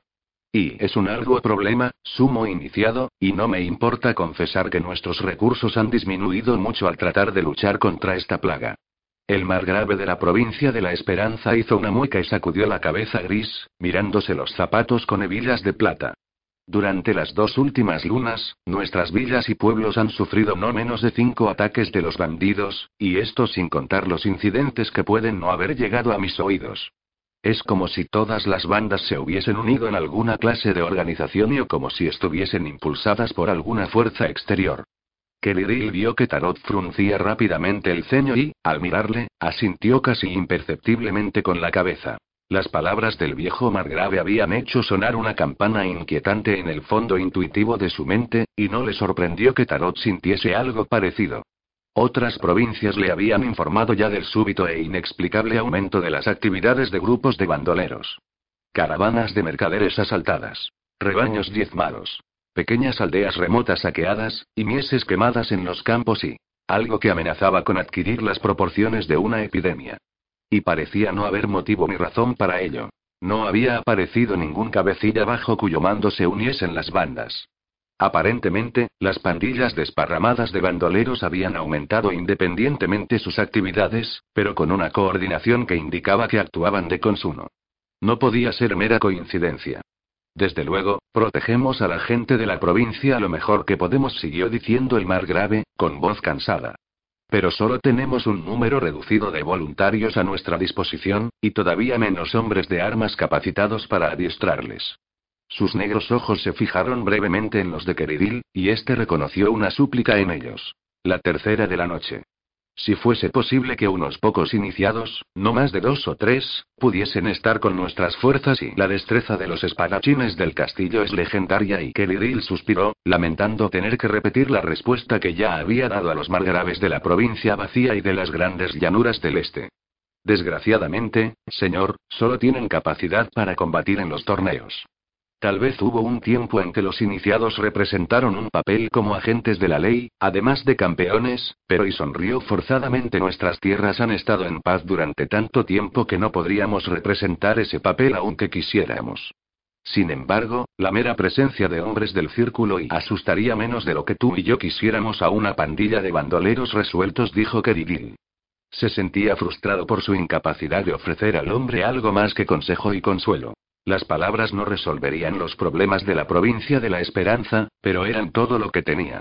Al cabo de un momento, añadió. Sin embargo, llamaré personalmente la atención del alto margrave sobre el asunto cuando nos reunamos. Desde luego y viajarás a la isla de verano cuando terminen las celebraciones y el viejo asintió con la cabeza, tratando de poner a mal tiempo buena cara. Bueno, sumo iniciado, te doy las gracias por haberme escuchado.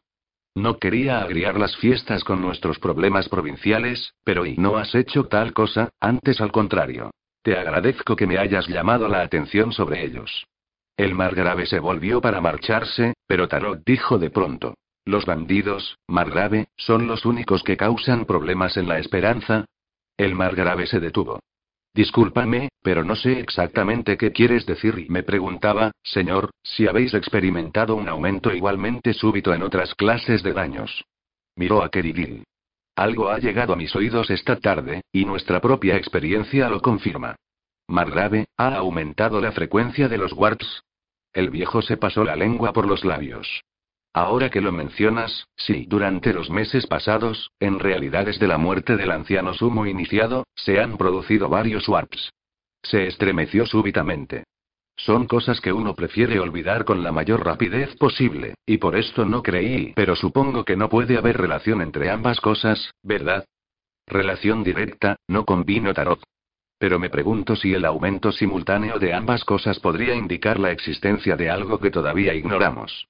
Advirtió la mirada aguda de Keridil, pero la expresión del margrave seguía siendo de perplejidad. Si hay una relación, señor, que Aeoris nos ampare. Dijo sinceramente. Pero confieso que la idea escapa a mi comprensión. En cuanto se hubo marchado el viejo, Keridil se volvió a Tarot. No me habías dicho nada de tus sospechas. ¿Cómo podía hacerlo? Nada había sabido de las acciones de los bandidos hasta esta noche.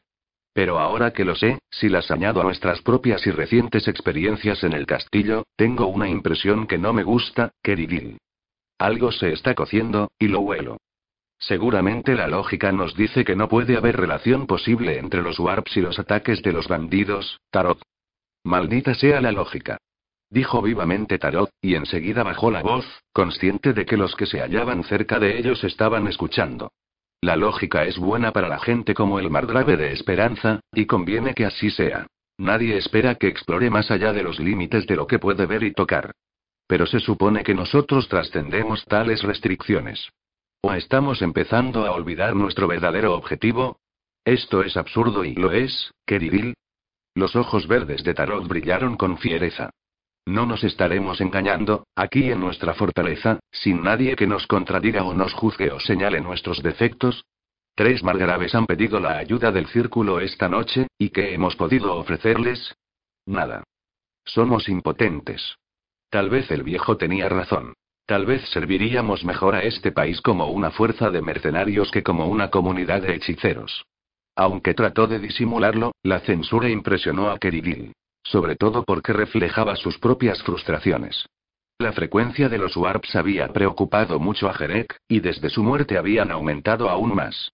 Sin embargo, todos los esfuerzos del círculo para comprender las razones de aquel súbito cambio que parecía afectar a todo el mundo habían sido inútiles, por no hablar del descubrimiento de su origen. Pero Tarot era el primero en expresar con palabras la gran inquietud que había estado incubándose en lo más hondo de Keridil.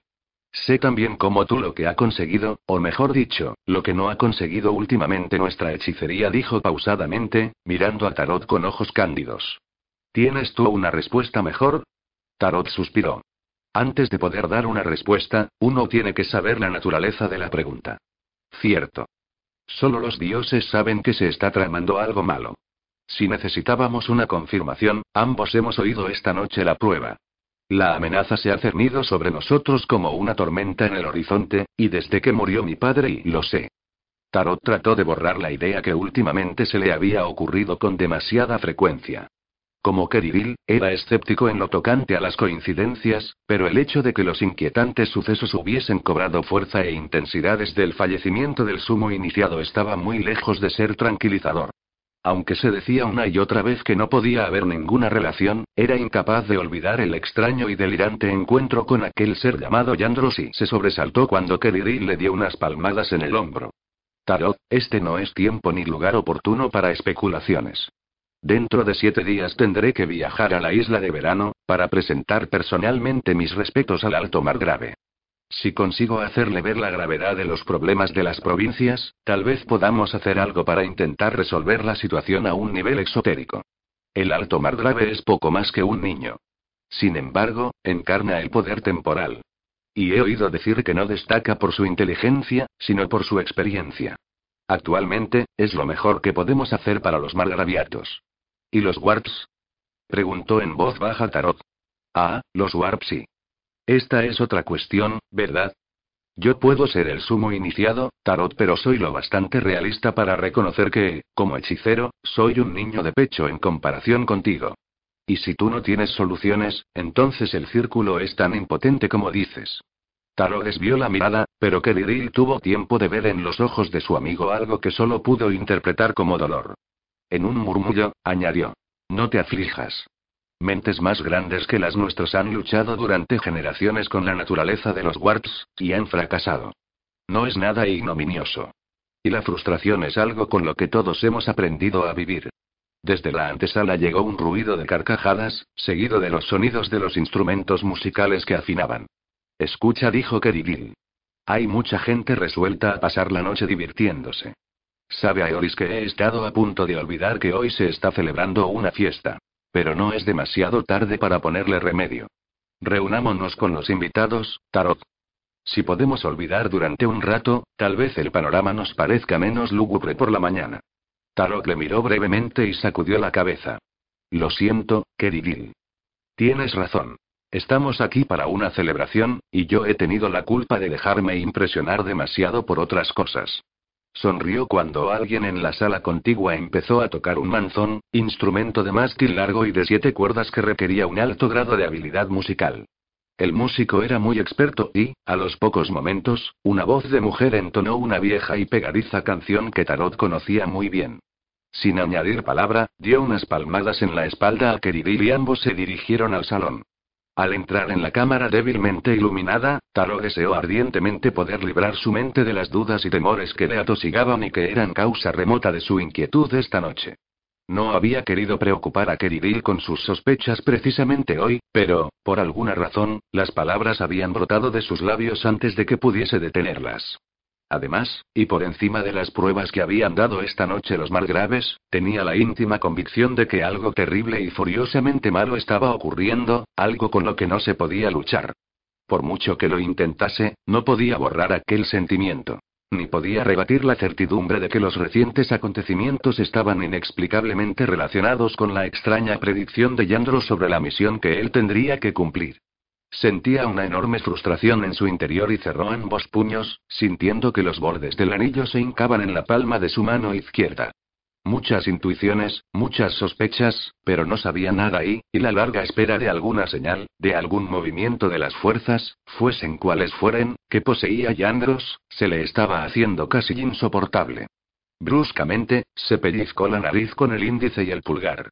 Estaba cansado, y el gesto fue un intento de vencer la fatiga, así como de romper el hilo desagradable de sus pensamientos.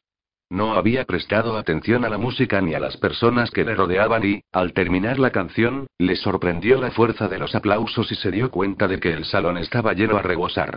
Keridil aplaudía con entusiasmo, uniendo su voz al coro de los que pedían más, y, por primera vez, Tarot miró hacia el reducido espacio del centro del salón donde se hallaban los improvisados artistas. El que tocaba el manzón estaba encorvado sobre su instrumento, templando delicadamente las cuerdas, y cuando la luz de las velas se reflejó en el pequeño pendiente de oro que llevaba el hombre en una de sus orejas, supo Tarot que era Ramil Trinan, hijo de uno de los mayordomos del castillo. La manera en que había logrado introducirse en aquella reunión era un misterio, pero su habilidad como músico le abría puertas que de otro modo habrían permanecido cerradas para él, y cuando al fin levantó la cabeza, la sonrisa dibujada en su fino y astuto semblante demostró que se consideraba en su elemento natural. Sin embargo, y a pesar de la visible satisfacción de Ramil, era la cantante que estaba a su lado quien más llamaba la atención. De momento, Tarot no reconoció a la alta joven de voz suave de contralto, pues se había mudado el hábito y despojado del velo de hermana novicia. Entonces levantó la cabeza, y los oscuros ojos castaños de Sashka se fijaron en los de él con el mismo aire desafiador que recordaba Tarot de su anterior encuentro. Los labios de Tarot se torcieron en una fría sonrisa, y se alegró al ver que ella se ruborizaba. Entonces hizo la joven un imperioso ademán a Ramil y el joven tocó los primeros acordes de una canción que era ahora popular en la tierra alta del oeste. Una melodía complicada que exigía un gran esfuerzo tanto por parte del que tocaba como de la que cantaba. Sashka empezó a cantar, y dos de los oyentes más entendidos aplaudieron inmediatamente su valor al intentar una pieza tan difícil. Tarot sintió que la música calmaba sus excitadas emociones. Entrecerrando los ojos verdes, dejó que la melodía invadiese su mente y le arrastrase con el resto del público, hasta que la voz de Keridil en su oído le sacó del ensueño. No había oído cantar así a nadie en muchos meses y me pregunto si será un bardo femenino. Tarot sacudió la cabeza y dijo, sin pensarlo. No. Es una novicia, de la residencia de la Tierra Alta del Oeste. Ah, sí. Keridil le guiñó un ojo. Ahora la recuerdo. Es la joven con quien estuviste bailando después del banquete. Te felicito por tu buen gusto, Tarot. ¿Cómo se llama? Consciente de que Keridil estaba tratando bonachonamente de turbarle, Tarot correspondió a su guiño con una mirada absolutamente impasible. Sashka Beil. ¿De los Beil Sarabin? El sumo iniciado arqueó las cejas. Entonces es un buen partido. Bastante rica. Hizo una pausa y añadió. Y también hermosa y tiene un aire extraño, como si pudiese desafiar a cualquier hombre. Su tono fue malicioso al proseguir. Todo lo contrario que Mr. Hyde. Sí dijo distraídamente Tarot. Kelly guardó silencio durante un rato, mientras ambos escuchaban la música. Después, en voz baja pero en un tono ligeramente distinto, dijo. Sería una imprudencia indisponerse con su clan. Son muy influyentes. Tarot frunció el ceño y le miró. Había percibido algo en la voz de Keridil que insinuaba celos, y esto era impropio de él. No tengo la menor intención de cruzarme en su camino, dijo. Esta noche ha sido la primera vez que he visto a esa muchacha. Sin embargo, está cantando esta canción para ti y solo para ti. Puedo verlo en sus ojos, replicó Keridil. Pero temo que cualquier pequeña aventura con ella podría traer dificultades. Tarot sintió una fría irritación y sus ojos centellearon al mirar al otro hombre. Le encolerizaba aquella envidia tan desacostumbrada en Keridil, y todavía le enojó más que éste pusiera en tela de juicio su moralidad. Me imagino que la señora es mayor de edad y puede decidir sobre sus preferencias, dijo, con voz helada. Aunque, desde luego si crees que mi reputación es dudosa, tienes evidentemente el deber de ponerla en guardia contra mí. Es decir, si piensas que con ello puedes disuadirla. Antes de que Keridil pudiese responder, se apartó de él y se abrió paso en el atestado salón en dirección a la ventana, desde donde podría observar mejor. Sashka le siguió con la mirada y, cuando creyó que había captado la de él, dejó que se perfilase en su semblante una dulce y vacilante sonrisa. Sashka. Tarot asió la mano de la joven y se inclinó sobre ella. Gracias por tu canción. Lo que habría podido ser una aburrida y triste celebración se ha convertido, gracias a ti, en algo magnífico. Mientras hablaba, le sorprendió descubrir que el cumplido había brotado fácil y sinceramente de sus labios. Siempre había sido capaz de representar el papel de cortesano, pero raras veces decidía hacerlo. Cuando lo hacía, una parte cínica de su mente se daba perfecta cuenta de que las palabras no eran más que un medio fácil de conseguir un fin interesado. En cambio, delante a esta muchacha de rostro patricio y ojos cándidos, solo podía decir la verdad. En sus dos breves encuentros, ella le había causado un efecto profundo, y el sentido resultante de vulnerabilidad era algo a lo que Tarot no estaba acostumbrado. Sashka bajó la mirada, dejando que solo una pequeña parte de su deleite se trasluciese en su expresión. Gracias. Pero temo que estoy muy desentrenada. Mis estudios no me dejan mucho tiempo libre para otras actividades más placenteras. Menosprecias tu talento. Todavía tenía asida su mano y, por el rabillo del ojo, vio que Keridil les estaba observando desde el otro lado del salón. Por fin terminó la velada y los invitados se retiraron a sus aposentos, menos unos cuantos empecinados que continuaron sentados, bebiendo y hablando en voz baja junto a la casi apagada chimenea. El padre de Sashka no aparecía por ninguna parte, como tampoco ninguna de las hermanas mayores, pero Sashka no daba señales de querer marcharse. Había esperado, dijo suavemente, que podría volver a bailar contigo esta noche. Pero parece que estabas demasiado ocupado para rescatarme por segunda vez. Él sonrió débilmente. A pesar de la desaprobación de tu padre, no quiero incurrir en la cólera de un Beil Sarabin. Oh, eso y Sashka tuvo el acierto de ruborizarse ligeramente. No tienes que hacer caso de su mal humor. Solo estaba enfadado conmigo porque quería presentarme al sumo iniciado y no me había encontrado en ninguna parte. Tarot miró involuntariamente hacia el lugar donde había estado Keridil, pero este se había marchado de allí. Volvió a sentir un poco de irritación y replicó fríamente. Si era esto lo que querías, solo tenías que decírmelo. No he dicho que fuese lo que yo quería. La mirada de Sashka contenía ahora un inconfundible desafío. Y creo que soy lo bastante mayor para tomar mis propias decisiones en estos asuntos. La irritación se desvaneció y Tarot rió, complaciente. Lejos de mi intención dudarlo, señora. Entonces, ¿no podríamos continuar lo que fue tan bruscamente interrumpido? Tarot se dio cuenta de que la muchacha empleaba su seducción y su habilidad para llevarle por donde ella quería, pero sus artimañas no parecieron importarle. Sentía un fuerte deseo de tocarla, de introducir las manos en la mata de cabellos cobrizos, de probarla, de explorarla, de descubrir la clase de mujer que se ocultaba debajo de la belleza y de la astucia. Era una sensación obsesionante, nueva para él, y no estaba seguro de cómo debía reaccionar. Sashka, en cambio, no tenía dudas. Su segundo encuentro con el alto adepto de negros cabellos había más que confirmado las primeras impresiones que se había formado de él, y ahora que tenía otra oportunidad de expresar su interés sin interferencias familiares, estaba resuelta a sacar de ella el mayor partido. Viendo que Tarot vacilaba ante su audaz pregunta, añadió, bajando mucho la voz. Mi padre y mi madre se han ido a descansar hace ya mucho rato, pero yo no podría dormir aunque quisiera. Estoy demasiado y animada. Las palabras eran ambiguas, en el mejor de los casos, y Tarot sonrió y le asió la mano una vez más. Así, ¿qué puedo hacer para entretenerte?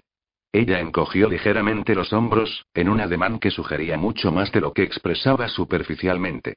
Me gustaría dar un paseo, dijo. Hace una noche tan espléndida y he oído decir que hay cientos de personas acampadas fuera de las murallas del castillo. Sus hogueras deben ofrecer una vista muy espectacular. El cansancio que Tarot había sentido momentos antes desapareció, de pronto, de su cuerpo y de su mente sin dejar rastro. Señaló la puerta, a través de la cual estaban saliendo los últimos invitados.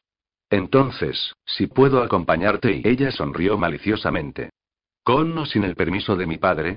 Tu permiso es el único que me importa. Entonces ya lo tienes.